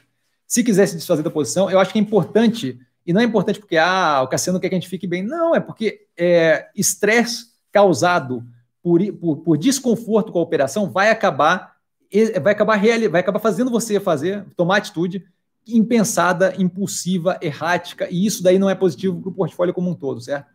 Se você está desconfortável com aquela quantidade de ações na NeoGrid, quer realizar um pouco, é importante fazer esse processo. Tá? Por quê? Porque se o teu estômago não está bem, no sentido de se o teu sistema nervoso não está respondendo bem aquilo, aquilo ali vai, te, vai, vai eventualmente causar a tomada de decisão é, não a mais bem pensada do mundo, por causa de um estresse, por causa de um efeito psicológico, por causa de uma, de uma de uma. E, e aí, não estou falando incapacidade no sentido negativo, tá? mas de uma incapacidade de lidar com aquela pressão toda. E essa incapacidade não é negativa. É, parte desse, desse receio, desse medo, é justamente nosso corpo falando que a gente não está confortável com aquilo, que ele não está muito certo. Tá? E não tem nenhum problema você ter um portfólio mais diversificado, menos diversificado, desde que esteja casado aí, que não vai te afetar psicologicamente na tomada de decisão futura, certo? Então, acho que é uma decisão acertada se você está é, tá desconfortável com aquele tamanho da, da, oposição, com aquela, com aquela exposição todo aquele ativo, é, com a possibilidade de ter uma correção ou do lucro ter ido forte demais. Recentemente a gente viu uma correção considerável no dia da NeoGrid. Aquilo ali, se você é o tipo de pessoa que já estava desconfortável, pode causar uma tomada de decisão que te cause uma perda desnecessária naquele meio tempo, uma, deixar de ganhar um pedaço da operação, sabe? Então, acho que esse tipo de, de, de movimento é sempre bem, bem positivo. É, conhecer como você é como investidor acaba ajudando. Eu sei que é blá blá blá, que parece blá blá blá de autoajuda, mas não é, sabe? É que o psicológico acaba afetando muito a tomada de decisão, tá? Heráclito, sempre muito claro, Cassiano, valeu, que agradeço. Juliano, ainda estou aportando na Neogrid. Juliano, fortemente construindo posição. André, Messi Melnick, 6,59, está interessante para entrar forte. Eu não gosto de tentar acertar o fundo, então para mim não tem muito essa de interessante para entrar forte, tá? é, mais um pouco para baixo, eu vou começar a fazer preço médio de novo nas carteiras que tem espaço, porque eu acho que está descasado, acho que é uma operação é, ciclo longo de investimento, pequeno porte, acaba tendo trimestres que parecem super ultra positivos, quando tem um, um lançamento que vende bem, e trimestres que parecem super negativos quando não tem lançamento, ou quando tem venda menor, ou quando tem muito distrato concentrado, tá? que foi o caso desse trimestre agora. E isso daí acaba causando um efeito muito positivo quando é bom e muito negativo quando é mal, e nenhum dos dois está correto. Tá? Então, eu não acho que dá para. Eu não acho que vale a pena tentar acertar o fundo, então não acho que vale a pena entrar. Ah, vou entrar forte agora na porrada, mas eu acho que vale a pena é, se posicionar, depende de como está posicionado, mas eu, mais um pouco para baixo, vou fazer preço médio novamente, porque é um ativo que está, na minha visão, consideravelmente descontado. Tá? Eu estava bem confortável com o preço que saiu de IPO, então, assim, Agora estou mais confortável ainda. A operação roda bem, só ciclo longo, operação pequeno porte acaba tendo ali turbulência no meio do caminho, tá? A mesma coisa no avião. Avião de menor porte entra numa nuvem, não quer dizer que ele não vai sair do outro lado, não quer dizer que não vai estar tudo positivo, não quer dizer que não valeu a pena pegar aquele avião, só quer dizer que tem uma turbulência no meio do caminho. Tá? Eu estou bem tranquilo com a operação. Lilian, é, boa noite, Cassiano. Boa noite, Lilian. É, o que acha da PAT, Metiza e EALT? Da Metiza eu até sei qual é a operação. É, mas as outras duas, nem ideia, então vamos pelo menos dar uma olhada aqui no que estamos falando. Parte 3, só para ter uma noção. Atlântica, nem sei da existência da empresa, primeira vez que eu vejo, e não é pouca, pouco volume, é, é zero volume praticamente, tá? Muito, muito, muito pequeno. É, e vamos ver a E-Out Out, acho que eu já comentei num live feedback tempos atrás. Mas vamos ver aqui do que estamos falando. Electro Aco Autona, eu acho que eu já comentei numa live tempos atrás. Mas então, assim, é, é qual é a questão? É, sei que tem pouco volume, bababá, não sei o que, gostaria de ver a análise. A análise viria baseado de, uma, um aprofundamento no, nas contas da empresa. Tá? Eu não fiz nenhuma delas. Qual é o problema? O problema é que assim, ó, eu tenho um investimento que tem um volume muito baixo, é, a análise pode ser a mais casada do mundo, que se eu não consigo negociar aquilo ali suficientemente para ter um preço que case com de fato o que a operação é, não adianta eu ter uma análise de que é super positivo, de que a operação é muito positiva, se eventualmente um bolo de dinheiro que entra, um bolo de dinheiro que sai, afeta o preço daquilo ali, e aquilo ali acaba virando um mercado influenciado completamente por, por, por especulação, tá?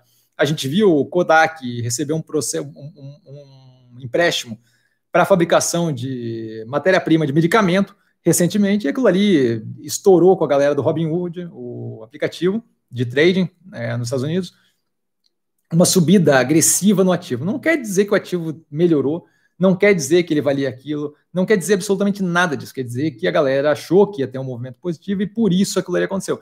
Então, assim, nesse tipo de ativo, eu posso fazer a análise que eu quiser. A minha análise tem validade zero, uma vez que é, qualquer pessoa que entrar ali com um pouco mais de caixa entrando ou saindo vai afetar aquele preço agressivamente e automaticamente vai fazer com que o resto das pessoas tomem decisões não necessariamente baseado no que o ativo é, no que o ativo faz, no que o ativo representa. Por quê? Porque se o ativo for maravilhoso e eu não tiver volume suficiente para eventualmente voltar a um preço é, consideravelmente positivo, não adianta ficar preso eternamente num ativo que até é interessante, mas que não tem volume suficiente para oscilar de acordo com o que ele vale. Tá? E aí eu tenho toda a explicação de como é que o volume afeta o preço dos ativos no básico da Bolsa, que é uma playlist do canal, tá? mas eu não tenho qualquer interesse. E não. não ah, mas Cassiano, por que você não analisa esses ativos? Eu não analiso porque se eu analisar esse ativo, é uma, um banco BTG Pactual que eu deixo de analisar, é Aliança Sonai, é Alpargatas, é Aliar, Aeres, B2W, Camil, CSU, a Card System, é, Melios, CSN, Direcional, que foram. Essas daí são só algumas das que eu analisei pela primeira vez nesse trimestre, tirando o Camil ali, que eu já analisava antes, mas. Entendeu? Então, então, assim, basicamente, o custo de oportunidade de fazer uma análise dessa é muito grande, porque eu deixo de analisar operações que de fato têm volume, que de fato podem ter interesse para a Bolsa. Recentemente, agora, no, se não me engano, no segundo trimestre, eu analisei o Doutor Prévio, uma operação que eu não sabia se ia gostar ou não, e claramente estava descontada, é uma operação que está na carteira agora porque eu resolvi analisar. Então, assim, Metiza, EALT e, e, e PAT não serão operações de jeito nenhum que vão entrar na carteira, porque tem um aspecto é, especulativo. Então, eu sinto muito, Linha, mas eu espero que você entenda é, o, o, de onde eu venho e o porquê desse, dessa motivação, tá? Fernandinho, mestre, boa noite, boa noite, Fernandinho. Como está analisando a conjuntura econômica de afetação setor varejista? Via varejo, alguma projeção de duração desse cenário reprimido ou inflação à frente? Eu abraço, grande abraço, cara. Eu vejo normalização da operação econômica brasileira à medida que a gente vai vendo a vacinação é, entrar em, em vigor, né, ser efetivada. A gente teve um primeiro movimento bem positivo agora no domingo, tá? Foi um começo. E à medida que isso vai acontecendo, a gente deve ver uma redução tanto no, na contaminação, quanto especialmente essa parte que me interessa mais, na redução de casos graves, ou seja, na redução de necessidade de intubação, de necessidade de uso de UTI, de necessidade de oxigênio para as pessoas que são afetadas pelo Covid.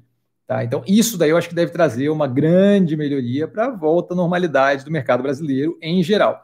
E aí, com isso, acho que operações como a da Via Varejo devem responder super positivamente. O grande lance da Via Varejo é o quê? O grande lance da Via Varejo é que ela já respondeu bem positivamente, mesmo durante a pandemia. Eles deram uma uma, eles eh, reagiram agressivamente na forma de operar e conseguiram, de fato, criar é, um modo de operar varejo ali que, que, que, que ficou bem resiliente e uma virada considerável versus a forma como era gerida durante a, a, gestão ali do Carrefour, do Carrefour, não, desculpa, do Pão de Açúcar, tá, do grupo Pão de Açúcar, GPA. É, então, assim, eu estou bem positivo com a operação. Não vejo inflação como uma preocupação é, estrutural e de médio e longo prazo, vejo como algo pontual, momentâneo. Tá? E a questão do consumo reprimido é algo que possivelmente leva o auxílio emergencial ajudou, É algo que possivelmente leve algum tempo para a gente ter uma recuperação plena, mas nós vemos, é, considerando a situação como um todo, algum tipo de resiliência. E à medida que a gente tem uma normalização da, da, da situação no Brasil, acho que a gente deve ver um retorno. Eu estou naquela operação ali por é uma questão de criação de novos braços ali para possível crescimento, com investimento na Distrito ali para incubar startup, com o Bank, que nem começou ainda, de fato, ter algum tipo de é, maturidade, tá? a operação de fintech da, da Via Varejo. Então, assim, eu vejo uma expansão violenta por um bom tempo. Eu não estou preocupado com curtíssimo prazo, mas no curtíssimo a gente deve ver, sim, alguma continuidade desse aperto de falta de consumo, de redução de, de poder de compra e por aí vai. Mas não, não, não vejo a inflação como estrutural e preocupante, não vejo o cenário reprimido como preocupante. Tá? André, oi mestre, quais setores você acredita que irão performar melhor esse ano? Então, falar para esse ano acho problemático, tá? Novamente, as coisas acontecem, a gente vai é, lidando com isso o tempo todo. Mais importante do que isso, como eu estou sempre presente aqui, é muito mais interessante eu sempre te dar uma opinião mais atualizada cada, cada momento do que propriamente é, dizer agora o que eu acho que vai acontecer até novembro, dezembro, certo? Mas nesse momento, eu acho que assim, a gente tem um preço deprimido considerável nos ativos de varejo, tá? E aqueles ativos ali devem eventualmente retornar a uma normalidade, e esse preço deve acompanhar. Acho que o Banco do Brasil está muito depreciado ainda. Tá? Então, assim, acho que é um banco que tem ali um espaço considerável para crescimento. É, o que mais? Acho que a gente tem vários IPOs aí que possivelmente abram espaço para novas operações sendo adicionadas no portfólio. A gente tem só no começo agora do ano, hoje é dia 18, eu tenho seis para avaliar agora, tá? E está aparecendo mais. Eram quatro até ontem. Hoje já são, seis. Então, assim, possivelmente várias operações com espaço para crescimento. Tá? Então, é, acho, acho, acho pouco acho contraproducente ficar falando agora o que, eu acho de performar para esse ano, eu posso dizer o que eu acho agora que é ponto de entrada e positivo. A Melnick, por exemplo, é uma que eu acho que está é, descasado preço e realidade. Não acho que vai ser um estouro, não acho que tem prazo para aquilo ali é, retornar, mas acho que a forma como estão tratando a empresa é um pouco, como é que eu vou dizer, é, é, descasado com a realidade da operação. A operação roda muito bem, tá? De qualquer forma, é, acho que basicamente isso. Acho que se, se tivesse que ver um, um setor aí que está bem descontado, é varejo. A operação da Ambipar, eu acho que é uma também que está sendo vista de um jeito muito, muito fora da, da realidade. É, a gente viu o Santos Brasil ter uma queda considerável tempos atrás, quando eu entrei na operação, e agora está retornando forte. Eu acho que aquilo ali é claramente a mostra de que a gente teve é, um descaso é, descasado com a realidade. Boa Vista é uma operação que eu acho que ainda vai brilhar tá? É, não acho que, ah, meu Deus do céu, menina dos olhos, mas vai brilhar, tá? Acho que tem bastante espaço ali para crescimento e acho que a galera também não está dando bola. É, mas basicamente é isso, não, não, vejo assim como um setor que vai brilhar, acho que varejo está muito descontado, com razão, parte daquilo, tá? Porque a gente tem de fato ali uma atenção, mas é um setor que grande parte das operações vai sobreviver até o outro lado, se você não pegou a operação que está muito detonada, e essa sobrevivência até o outro lado, como é o caso de Arizo, por exemplo, vai causar ali, já está causando, diga-se de passagem, um ganho violento, sabe? A gente viu ir para 72, teve uma queda para 64, 63, 62, alguma coisa, e aí justamente está tá num retorno agora. Então, é basicamente isso, assim, tá? Jomar, boa noite, boa noite, Jomar. Obrigado por repassar o seu conhecimento. Eu agradeço, cara. Quais os quatro ativos do portfólio estão mais atraentes nesse momento?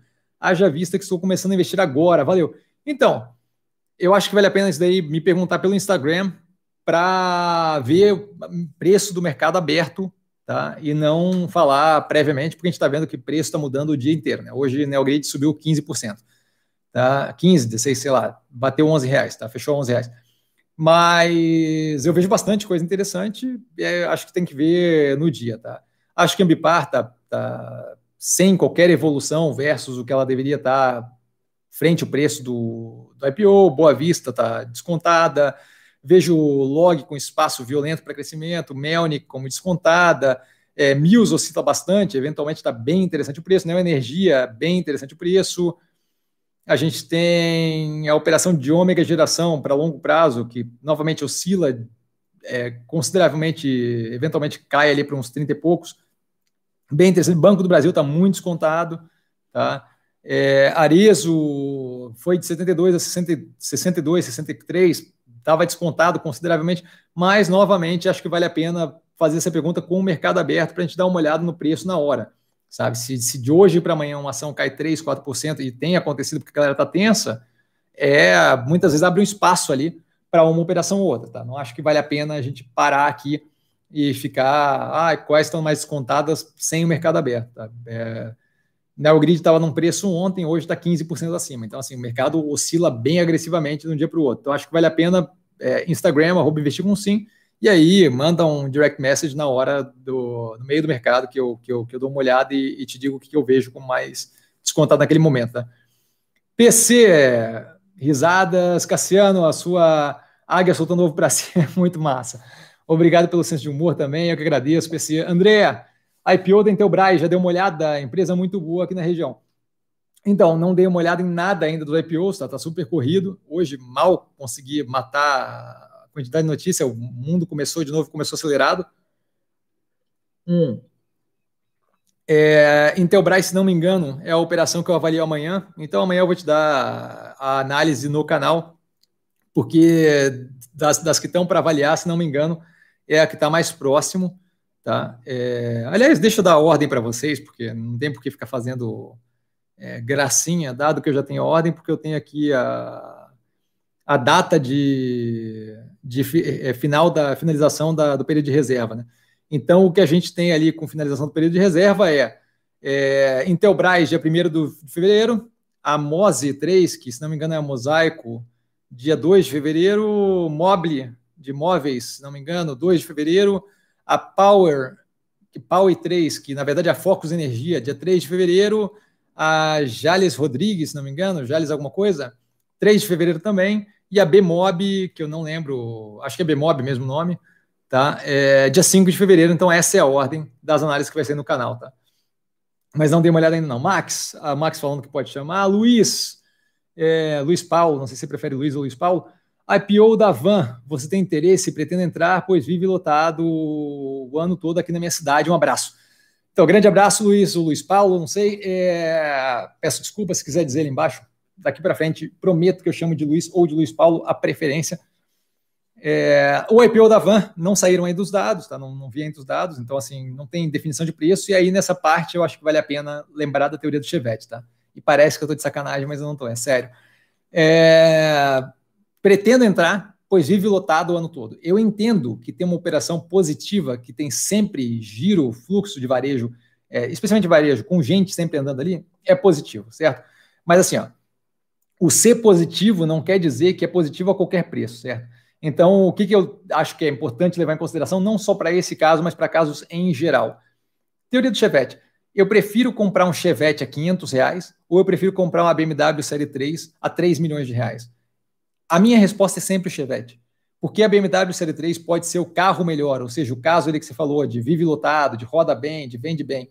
Mas 3 milhões de reais por aquele carro é descasado completamente da realidade. Enquanto 500 reais para um Chevette é um preço que eu posso dar um tratinho no carro e flipar o carro e eventualmente ganhar ali 100, 150%, mais talvez, em cima daquele carro. Tá? Então, assim, um deles é um ótimo carro e um péssimo investimento outro deles é um ótimo investimento e um carro discutível. Vai. Não vamos falar que é um péssimo carro, porque vai que tem gente que gosta de Chevette aqui. Eu acho um carro legalzinho. É, então, assim, é, vai do gosto de cada um, mas assim, é, é um carro que claramente não está no nível tecnológico, performance, qualidade de uma BMW Série 3, certo?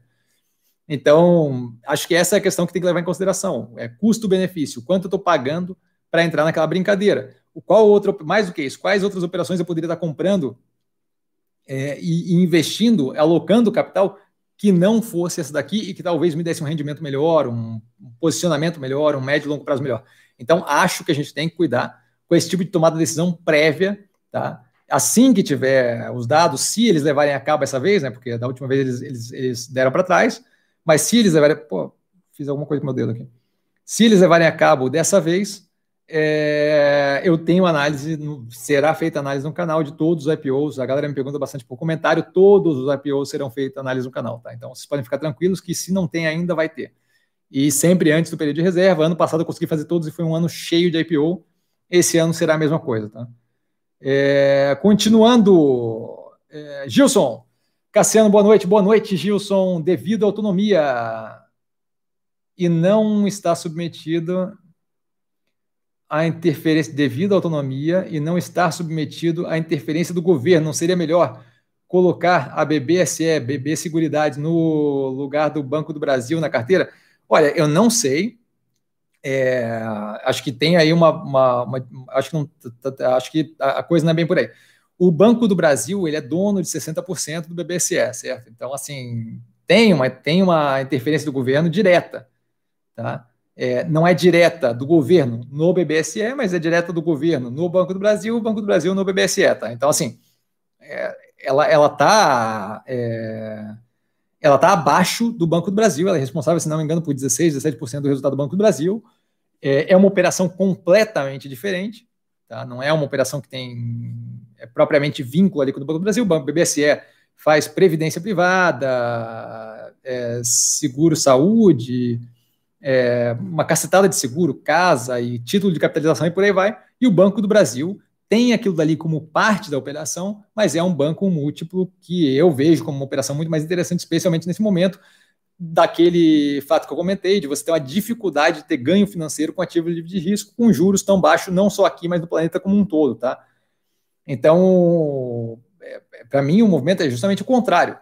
É, você tendo uma posição em Banco do Brasil, que a parte do, do, da interferência do governo não é propriamente uma parte que me deixa mega preocupado, a gente não viu se vocês pararem para pensar, a gente não viu acontecer absolutamente nada nesse momento.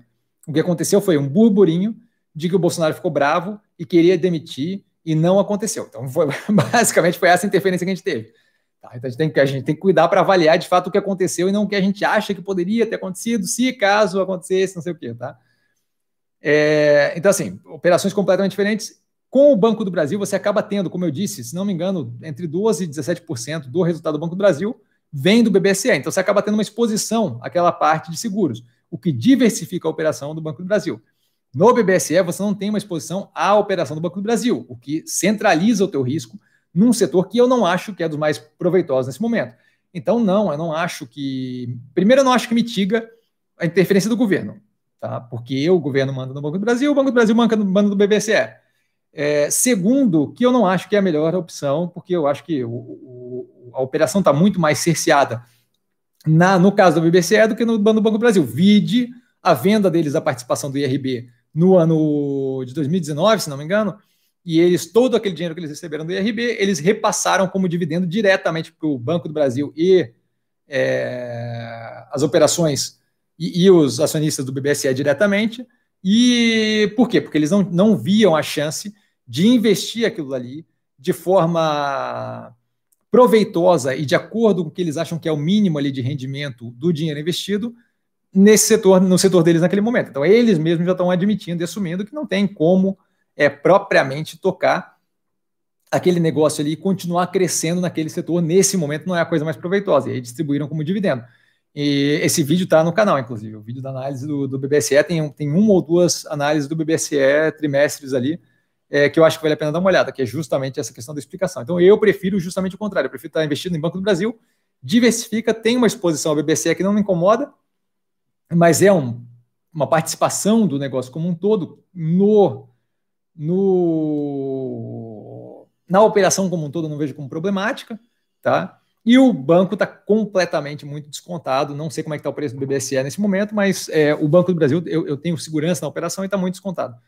Felipe, boa noite, Cassiano. Boa noite, Felipe. O que você acha de comprar algumas empresas americanas, Amazon, Google, por exemplo, e vender índice mini dólar é, na mesma proporção para não correr o risco da queda do dólar? É, e teria alguma opção em relação a essas duas empresas, Amazon e Google? Então, é, eu acho que assim, ó, primeiro que eu acho que é criar é, uma operação estruturada sem nenhuma necessidade, tá? Porque a gente tem um monte de ativo interessante no Brasil. Segundo, eu acho que é a única forma que teria de operar, porque de fato eu não quero correr o risco é, da queda do dólar no Brasil. Tá? É, se eu acredito piamente que eu vou ter a queda do dólar, eu deveria operar só o dólar e não as operações atreladas, porque eu ia ter um ganho com a queda do dólar e não ia servir só de hedge da operação. Tá? É, e acho que a Amazon, Google e essas operações estão no nível de preço que me deixa desconfortável. Ah, Cassiano, você acha que tem uma bolha? Não, não acho que tem uma bolha. Ah, você acha que tem inflacionado? Não acho que tem inflacionado. Eu acho que assim, ó, teve uma, uma crescente agressiva há bastante tempo. Estamos batendo em all-time high, all-time high é, máxima da, da, da, história de Dow, de, de S&P 500 e por aí vai, há algum tempo. E é, tá, tá, tá tendo um melt-up. Melt-up é quando o negócio continua subindo por ter uma, algum motivo estrutural que não necessariamente tem a ver com a valorização dos ativos em si. Por exemplo, a entrada consistente de gente no mercado financeiro acaba ajudando, colaborando, mas até quando? Certo? Então, assim, eu não me sinto confortável nesse tipo de operação lá fora. Eu estou muito mais confortável com as operações que a gente tem descontadas aqui do Brasil. Que a chance de. Uh, o espaço para crescimento, mesmo que baseado pura e simplesmente na qualidade da operação, é muito mais positivo do que propriamente é, aquela operação que já está consideravelmente inflacionada lá fora, especialmente com a quantidade de processo que está vindo do, se não me engano, DOJ, do Department of Justice americano. Não sei se são eles que estão processando, não lembro agora de cabeça, mas no sentido de é, reduzir a, a, competitividade predatória que eles chamam de Google, é, Facebook. E olha, se, se, pelo, pelo andar da carruagem, a Amazon deve estar na mira também.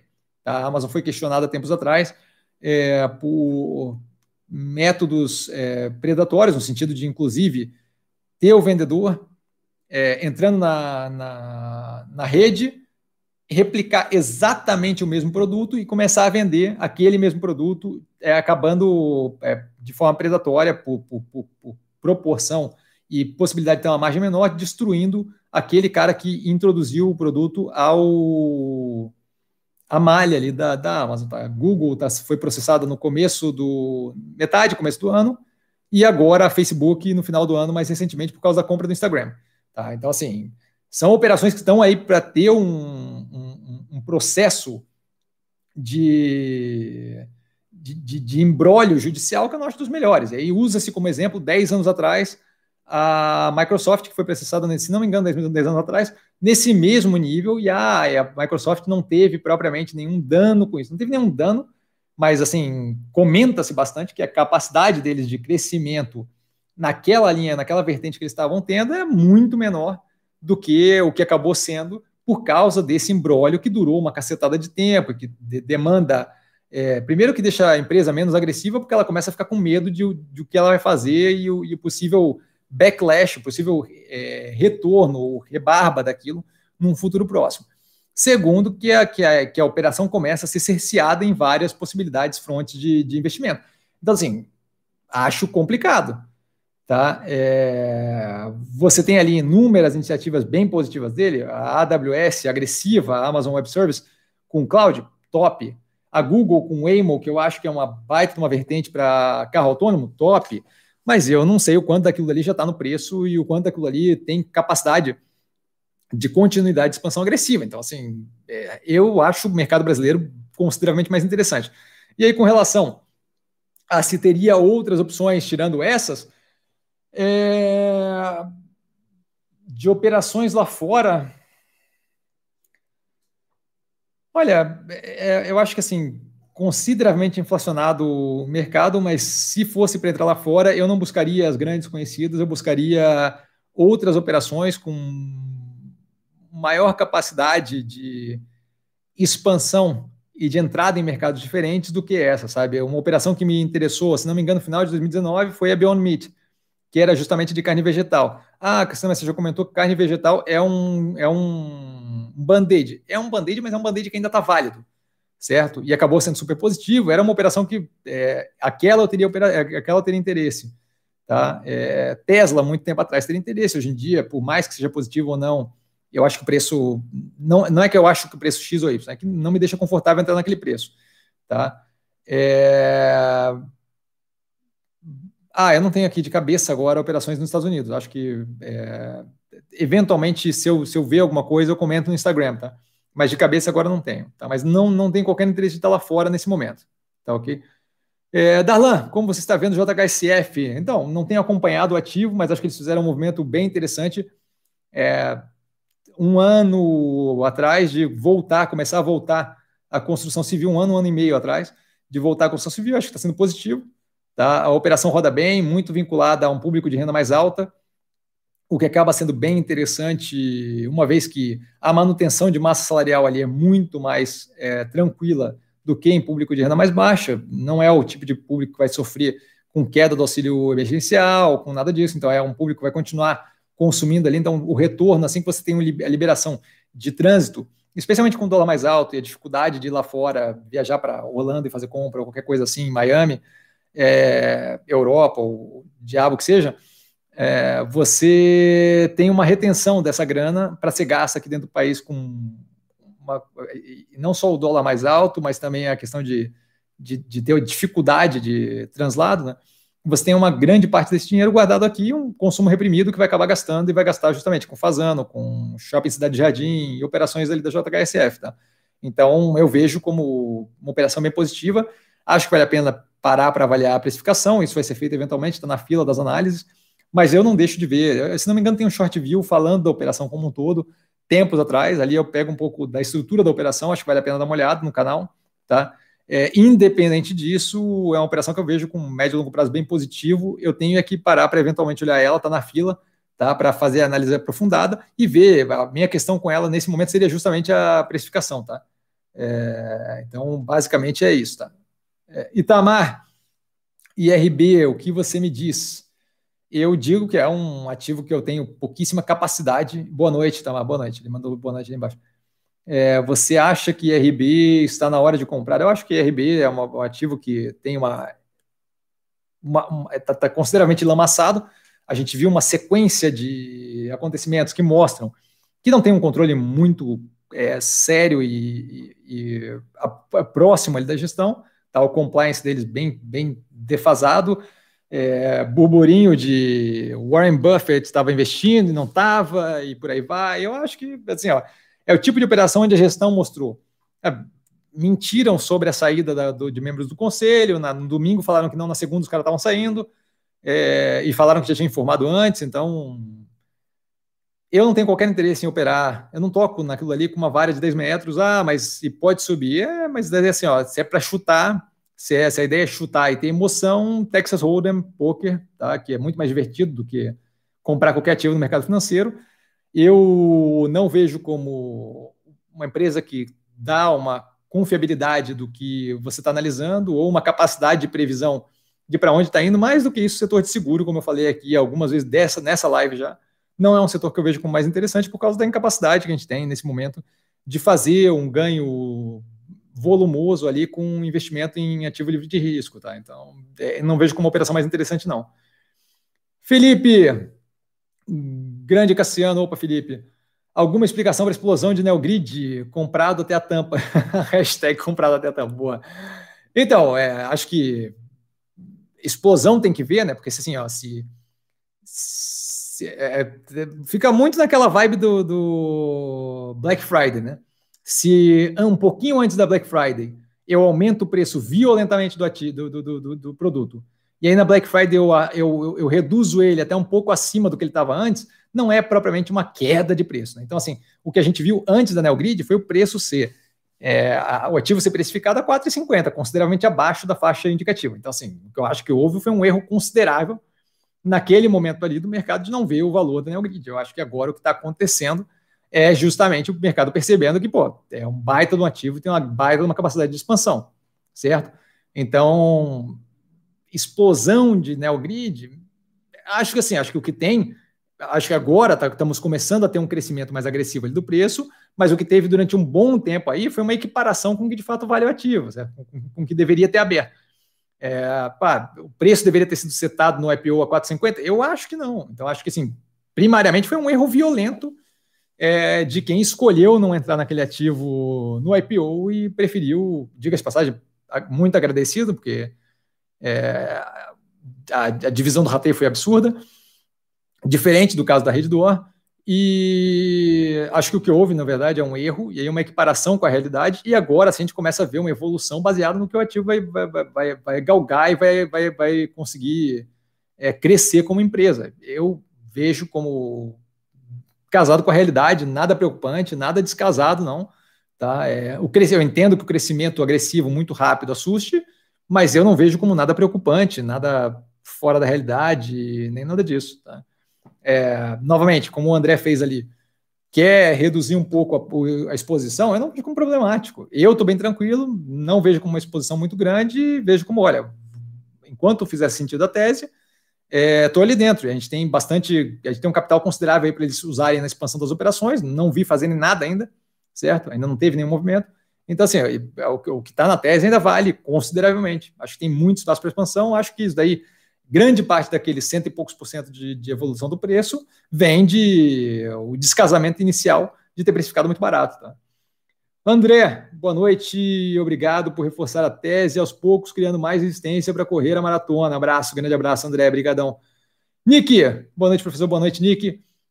Você não se incomoda com o tempo que um ativo fica na carteira se a tese faz sentido e o preço não corresponde? Segue o jogo, valeu, abraço.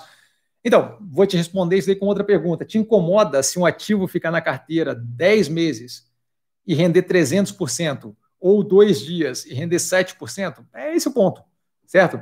Então, assim, tem é, operações, já fiz operação de Burger King ano passado, não, 2019, de quinta para sexta-feira, 7,5% de ganho. Tá? É ótimo, mas é porque naquele momento fazia sentido aquele nível de operação. Tem ativo que está na carteira há um bom tempo, é, via varejo, está na carteira há um bom tempo, 200 e poucos, 300% de lucro. Eu não vejo como problemático, certo? O que eu acho que é importante é ver a tese maturar, porque eventualmente a realidade vai se impor ao preço do ativo. Se demora um pouco mais, um pouco menos, para mim não é problemático. Outra coisa que a gente tem que ter, que eu acho que tem que ter assim, é, de, de, de cabeça de pensar com a gente mesmo. Eu, eu, eu não tô, a gente não está disputando ego com ninguém, certo? A gente não está querendo, o uh, meu subiu mais rápido que o seu. Por isso que eu não faço cálculo de quanto eu ganhei no ano, de como é que está a distribuição, de quanto está ganhando a carteira, porque para mim tanto faz. Eu penso operação a operação. Se cada operação der é, anualizado 30, 40, 50%, pô, tô ganhando uma paulada de dinheiro. Não interessa se num ano fechou mais para baixo, porque grande parte estava baixo, se no outro ano fechou absurdamente para cima, porque estava grande parte mais para cima. O que interessa é que a operação do começo ao final me dê analisado uma grana boa, certo? Então, acho que assim, jogo que segue, é bem, acho que é, é, é o que você colocou ali, segue o jogo. O que me importa é o quê? Ponto A ao ponto B. Sim, algumas operações vão dar absurdamente mais grana do que outras, sim, mas a, a, a gente não está aqui num jogo de bola de cristal. A gente está aqui num jogo de fazer o que a gente pode com a informação que a gente tem, certo? Então, é, a, o fato de estar tá três anos e sete meses aproximadamente sem uma operação negativa, para mim, é, mim é um baita de um, de, um, de um avanço. Ah, mas tem operação que você não pegou no IPO que subiu. Mas, meu amigo, à vontade, achou ótimo que tenha subido e quem entrou ganhe grana. É, eventualmente vem um questionário no, no, no, no comentário do, do canal. O OGX subiu 1.200% e não acho que era um bom investimento, não teria entrado, certo? É, ah, mas é super, é, foi super positivo para aquela galera que entrou e vendeu. Sim, assim como Tulipa é, no século 17, acho, é, também foi super positivo para quem entrou e saiu, assim como Bitcoin, super positivo para quem entrou e saiu, mas eu não, não, trabalho na base da especulação, trabalho na base de investimento, construção de, de patrimônio médio e longo prazo, certo? Desculpa, patrimônio longo prazo. Então, assim, segue o jogo. É, vão ter uns ativos que. É, quatro reais estava via varejo quando eu comprei a primeira vez, subiu para seis, voltou para quatro o cara que vendeu a 6 pode se considerar um gênio, e aí decidiu não voltar nos 4 de novo, e hoje está 14 e está caindo há um bom tempo. Então, assim, eu, eu, foco no quê? O que eu consigo mensurar. O que eu consigo mensurar é a, é a, a distribuição probabilística de para onde a gente está indo, médio e longo prazo, de o que, que aquele ativo está tá fazendo. Então, enquanto tem espaço positivo para crescimento, eu estou dentro. Tá? Não, não é uma competição da gente contra os outros, não é uma competição da gente contra o ano determinado pelo calendário, nem nada disso. É uma competição da gente de o quê? Contra a gente mesmo, de construir o máximo de patrimônio possível, com as operações dando certo, uma após a outra. Se vai levar mais tempo, menos tempo, se uma vai ser menos produtiva, outra vai ser mais, tanto faz. Certo? O importante é que o, o portfólio como um todo cresça paulatinamente e que aquilo ali preferencialmente não te gere operações que rendam negativamente, certo? Esse eu acho que é o grande ponto. Então, para mim, segue o jogo, tá? É bem aquilo que você falou. Grande abraço. André, boa noite. Só uma informação. Boa noite, André. Só uma informação para quem quer comprar empresa em dólar. Vi em algumas casas de análise e previsão de dólar a 4,90 ainda esse ano. Então pode haver uma perda significativa só no câmbio? Sim, com certeza pode haver uma perda significativa só no câmbio. Tanto é que é, o Felipe ali veio ali em cima para falar de Amazon e Google, justamente falando de vender índice de mínimo dólar para fazer o hedge cambial dessa operação. Com certeza só de câmbio pode é, perder capital. Foi o que aconteceu agora quando, com grande parte de BDR, quando o dólar caiu de 5,50, 5,60 para 5,20, 5,30 agora. Tá? Você tem uma perda considerável. É, novamente, acho que vale a pena. Antes disso, acho que mais importante é a pergunta do porquê que eu quero comprar empresa lá fora. Tá? Aqui no Brasil está faltando opção, a gente não tem opção para investimento, a gente não está tendo ali o, o que escolher. É, acho que quase derrubei aqui o negócio, me empolguei. É, então, assim, acho que essa é a pergunta que a gente tem que fazer antes. Mas sim, teria, teria espaço para perda só no dólar, tá? Você está comprando um ativo é, em dólar, o dólar cai em frente ao real, tua perda, teu valor, o valor que você tem em real muda, certo? Em dólar mantém o mesmo, mas em real muda. É, e aí, galera, vamos aliviando as perguntas, porque a gente está com 10 minutos para finalizar a live. Rodrigo, boa noite, mestre. O que você acha da Ares? Obrigadão. Eu que agradeço, Rodrigo. Então, não é o tipo de investimento que eu quero. É, eu prefiro estar investido no setor de energia sustentável efetivamente, caso da Omega Geração, caso de menor porte, né? Em menor parte ali, porque não é um percentual tão grande da operação, Omega Geração é só renovável. É, você pega ali Engie, tem uma operação considerável que é renovável.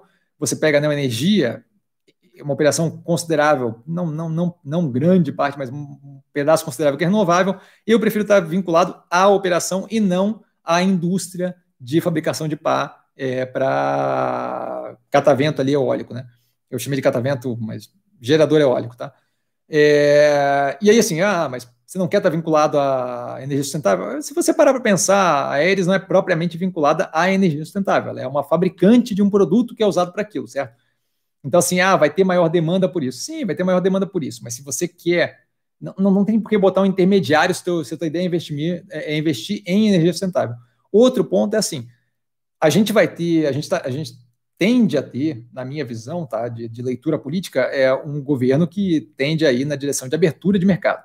Essa abertura de mercado com redução do dólar vai ter, a gente teve inúmeros, é, inúmeras portarias aí soltas para o quê? Redução de tarifa de importação, especialmente para bem de capital, auto PS, por aí vai.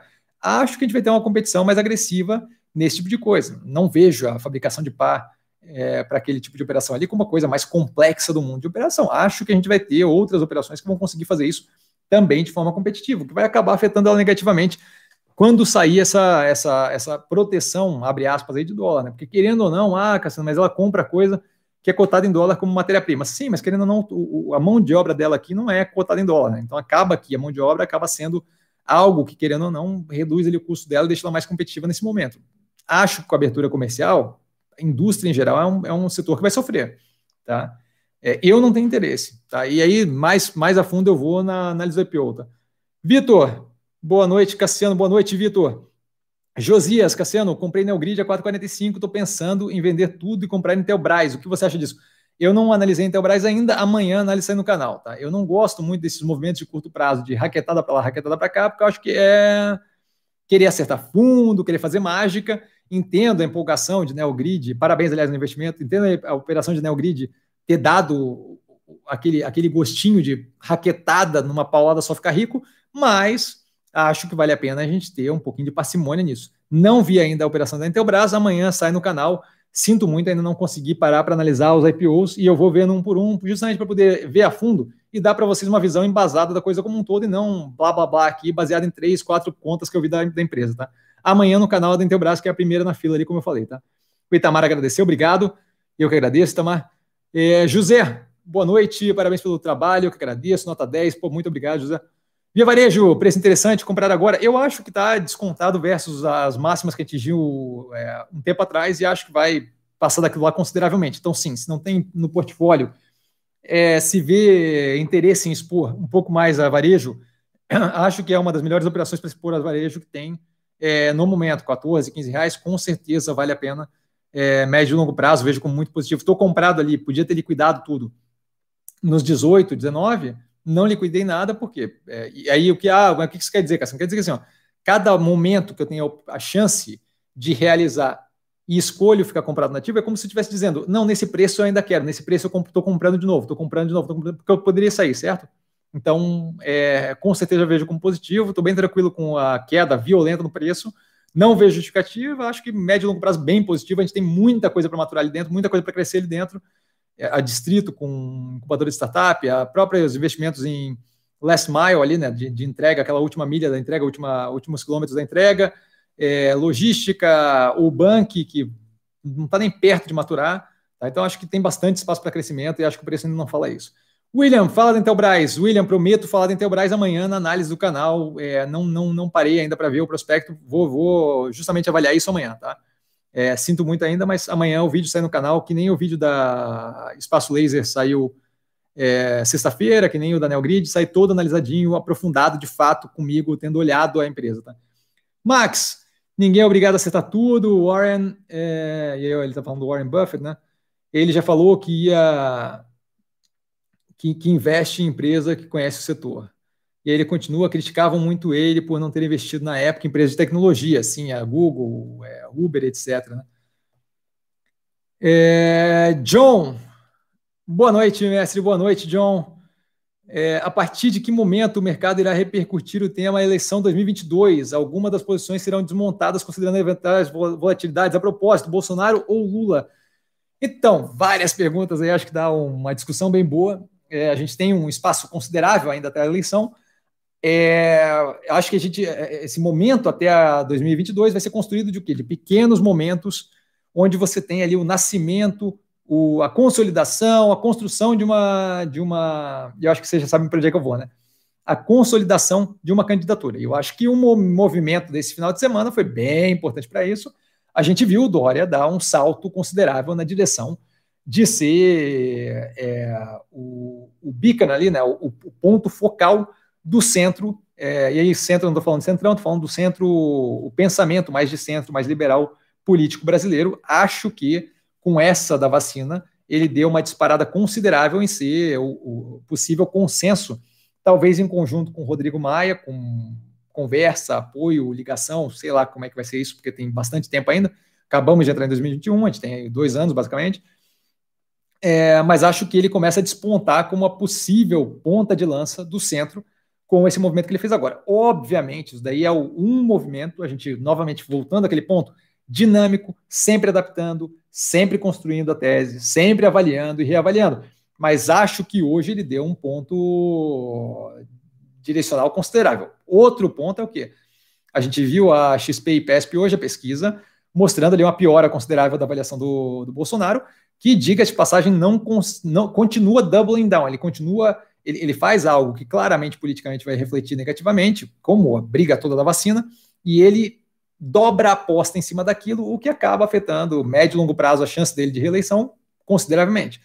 Então, assim, é, sexta-feira passada ele estava com uma chance, hoje eu vejo ele um pouco pior. A situação de Manaus não ajudou, certo? A forma como lideram, com, com, como eles, eles lidam com a, com a, situação de Manaus, não assumindo responsabilidade pela situação, não acho que ajuda. Então, assim, acho que a gente começa a ver o desenho se modificando. Não sei se Lula teria qualquer tipo de viabilidade nesse momento. Tá? Acho que é, Ciro Gomes vê ali como uma possibilidade de unir a esquerda a uma das últimas chances que ele tem de se eleger, porque se a gente tiver uma eleição que vá na direção do centro, um Dória da vida, acho que vai ser difícil tirar do poder essa, essa, essa força mais apaziguadora, meu ver, tá? É, com alguma coisa mais radical, tanto para um lado quanto para o outro. É, então, assim, não, não, não sei se Lula teria viabilidade, acho que com certeza teria viabilidade se fosse feito algum tipo de união de esquerda, mas não acho que o Lula seria a ponta de lança que a esquerda como um todo concordaria. Tá? Acho que eles iriam na direção de uma nova liderança é, mais a hipótese mais assim do tipo de alguém já do status quo ali, já do, da, da força ali da, da esquerda, talvez um Ciro Gomes, mais na direção de centro-esquerda. Tá? Mas não vejo como algo viável uma candidatura de esquerda mais agressiva que vá ter algum tipo de efetiva relevância. Tá? É, de qualquer forma, essa é a visão em 18 de janeiro de 2021. Então, assim, é, o que eu estou comentando agora é abrindo ali uma discussão, baseado no que você falou, justamente para poder é, começar a explorar. Mas isso daqui vai ser um dinamismo que não tem qualquer capacidade de ser avaliado agora. A coisa vai crescendo e vai evoluindo à medida que a gente vai indo, tá? Com relação a desmontar a posição eventual por causa de volatilidade, eu não, não, não, não acho que. É, não, não, não, não acho que dá para falar como vai estar posicionamento ou não daqui para frente, mas acho que foi positivo para o portfólio como um todo esse movimento do Dória nesse momento. Neste momento, aquilo ali, na minha visão, é positivo. É a chance de um surgimento de um governo mais na direção de. É, mais na direção de, um, de uma política econômica delta liberal, reformista, é, reformista no sentido de reforma tributária, administrativa, é, respeito ao teto fiscal e por aí vai, é, e mais do que isso, sem extremo de nem de ideia mais de esquerda, nem de ideia mais direita, mas de, um, de uma visão mais de centro, mais é, focada na eficiência do governo e menos focada em é, menino usa verde, menino usa, usa, azul e menina usa rosa, e menos focada é, no lado de privatização é um absurdo, reforma é um absurdo. Então, acho que acho que isso daí seria bem positivo para o portfólio como um todo. Daí a minha visão política com relação ao Brasil, acho que não, não, não é o que o que tem de relevante aqui para falar, tá? Mas, mas eu acho que para o portfólio seria mais positivo, tá? Espero ter respondido aí, John. Bernardo Cassiano, opa, continua com 50% da carteira em bife. Não porque está oscilando, né? É, a Minerva caiu consideravelmente de preço recentemente, então a gente acaba tendo outras posições que acabam crescendo, que tiveram uma evolução maior, é, especialmente com aquele overexposure, é, com aquela exposição extra em Banco do Brasil, que deu uma subida considerável dos 29, 30 reais. Então a gente acaba tendo posições que acabam tomando ali. Estou com uma posição bem grande em Minerva, mas nesse momento é, não acho que chega a ser 50%, tá? Acho que chega ali, talvez 50%, talvez, talvez 50%, talvez alguma coisa assim. Tá, mas zero preocupado. Mas, mas é uma posição grande, é só que o balance muda à medida que os preços vão oscilando violentamente. Por exemplo, Neogrid agora é uma posição que cresceu agressivamente em pouquíssimo tempo. Então, toma ali um espaço consideravelmente maior do que era anteriormente. durante esse período especialmente no período anterior, né, o grid ali, a Minerva caiu consideravelmente de uns 14 alguma coisa para 9 alguma coisa, né? Então acaba perdendo espaço. Mas é uma posição bem grande, tá? Henrique, não, não, não, acho que a parte que importa aqui é assim, ó, não liquidei nada de Minerva, tá? acho que esse é o ponto. Ela perde posição porque reduziu o preço por, por ação, mas eu não liquidei nada, nada de, de, de Minerva. Henrique, boa noite, Cassiano, parabéns pelo trabalho, teu canal é diferenciado, obrigado, cara, agradeço. Já chego a analisar a WIS, parece estar mal precificada mesmo se não renovar com a Caixa.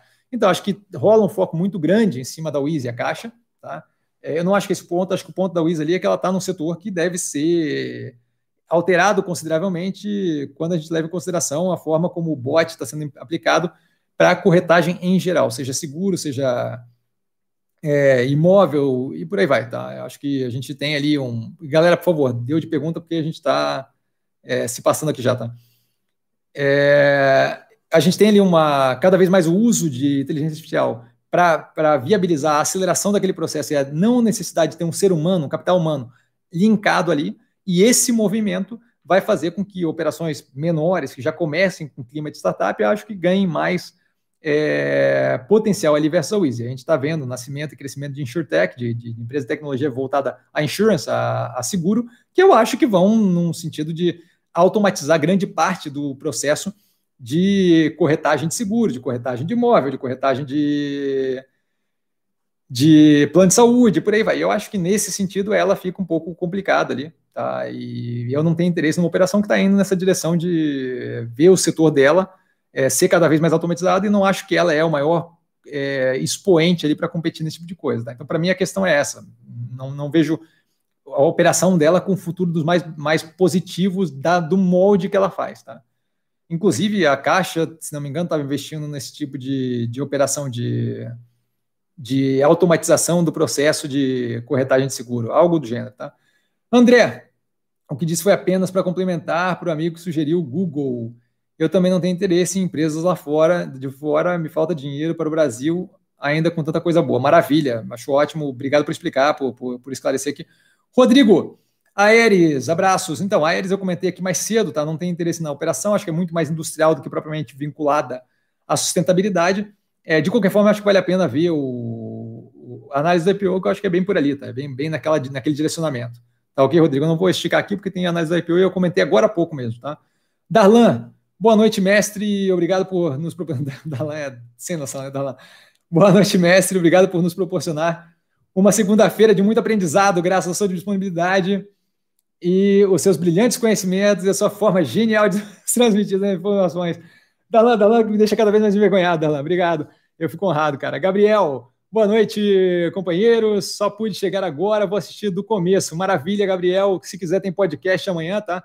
para ouvir, se quiser ouvir no carro, trânsito, qualquer coisa do gênero.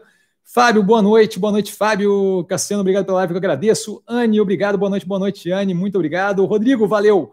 Galera, duas horas e quatro. John, obrigado, Cassiano. Você é diferenciado, análise muito boa, muito obrigado. Cara, PC, obrigado, Cassiano, que agradeço. Por hoje ficamos por aqui. Um grande abraço para todo mundo. Vale lembrar que quem aprende a pensar bolsa opera com mero detalhe. Um abração para o Anderson, muito obrigado, Cassiano, que agradeço. Lilian, nossa, que nome comprido. Lilian Guimarães Simões de Freitas Cabral. Obrigado, muito obrigado, Lilian. Nome mais comprido que eu já vi aqui na live, acho. Gabriel, obrigado, Cassiano. Você é 11, maravilha, brigadão. Galera, um grande abraço. A gente vai se vendo durante a semana. Tem várias análises de IPO, tá? Todas elas saem essa semana. São seis análises, então quatro semana por ordem de final de período de reserva, mais duas por semana que vem. E se continuar acumulando, a gente vai continuar fazendo. E aí devemos entrar no quatrimestre 2020. Tá? André pilhando like, John é uma condessa. ah, essa foi a melhor da noite. É uma condessa. É, Lilian Guimarães Simões de Freitas Cabral de Leis de Bragança, cara. Leonardo, valeu, Cassiano, galera, muito obrigado. John ganhou a piada da noite, brigadão. Muito obrigado, valeu. Abraço. ah, muito bom. Ah, é.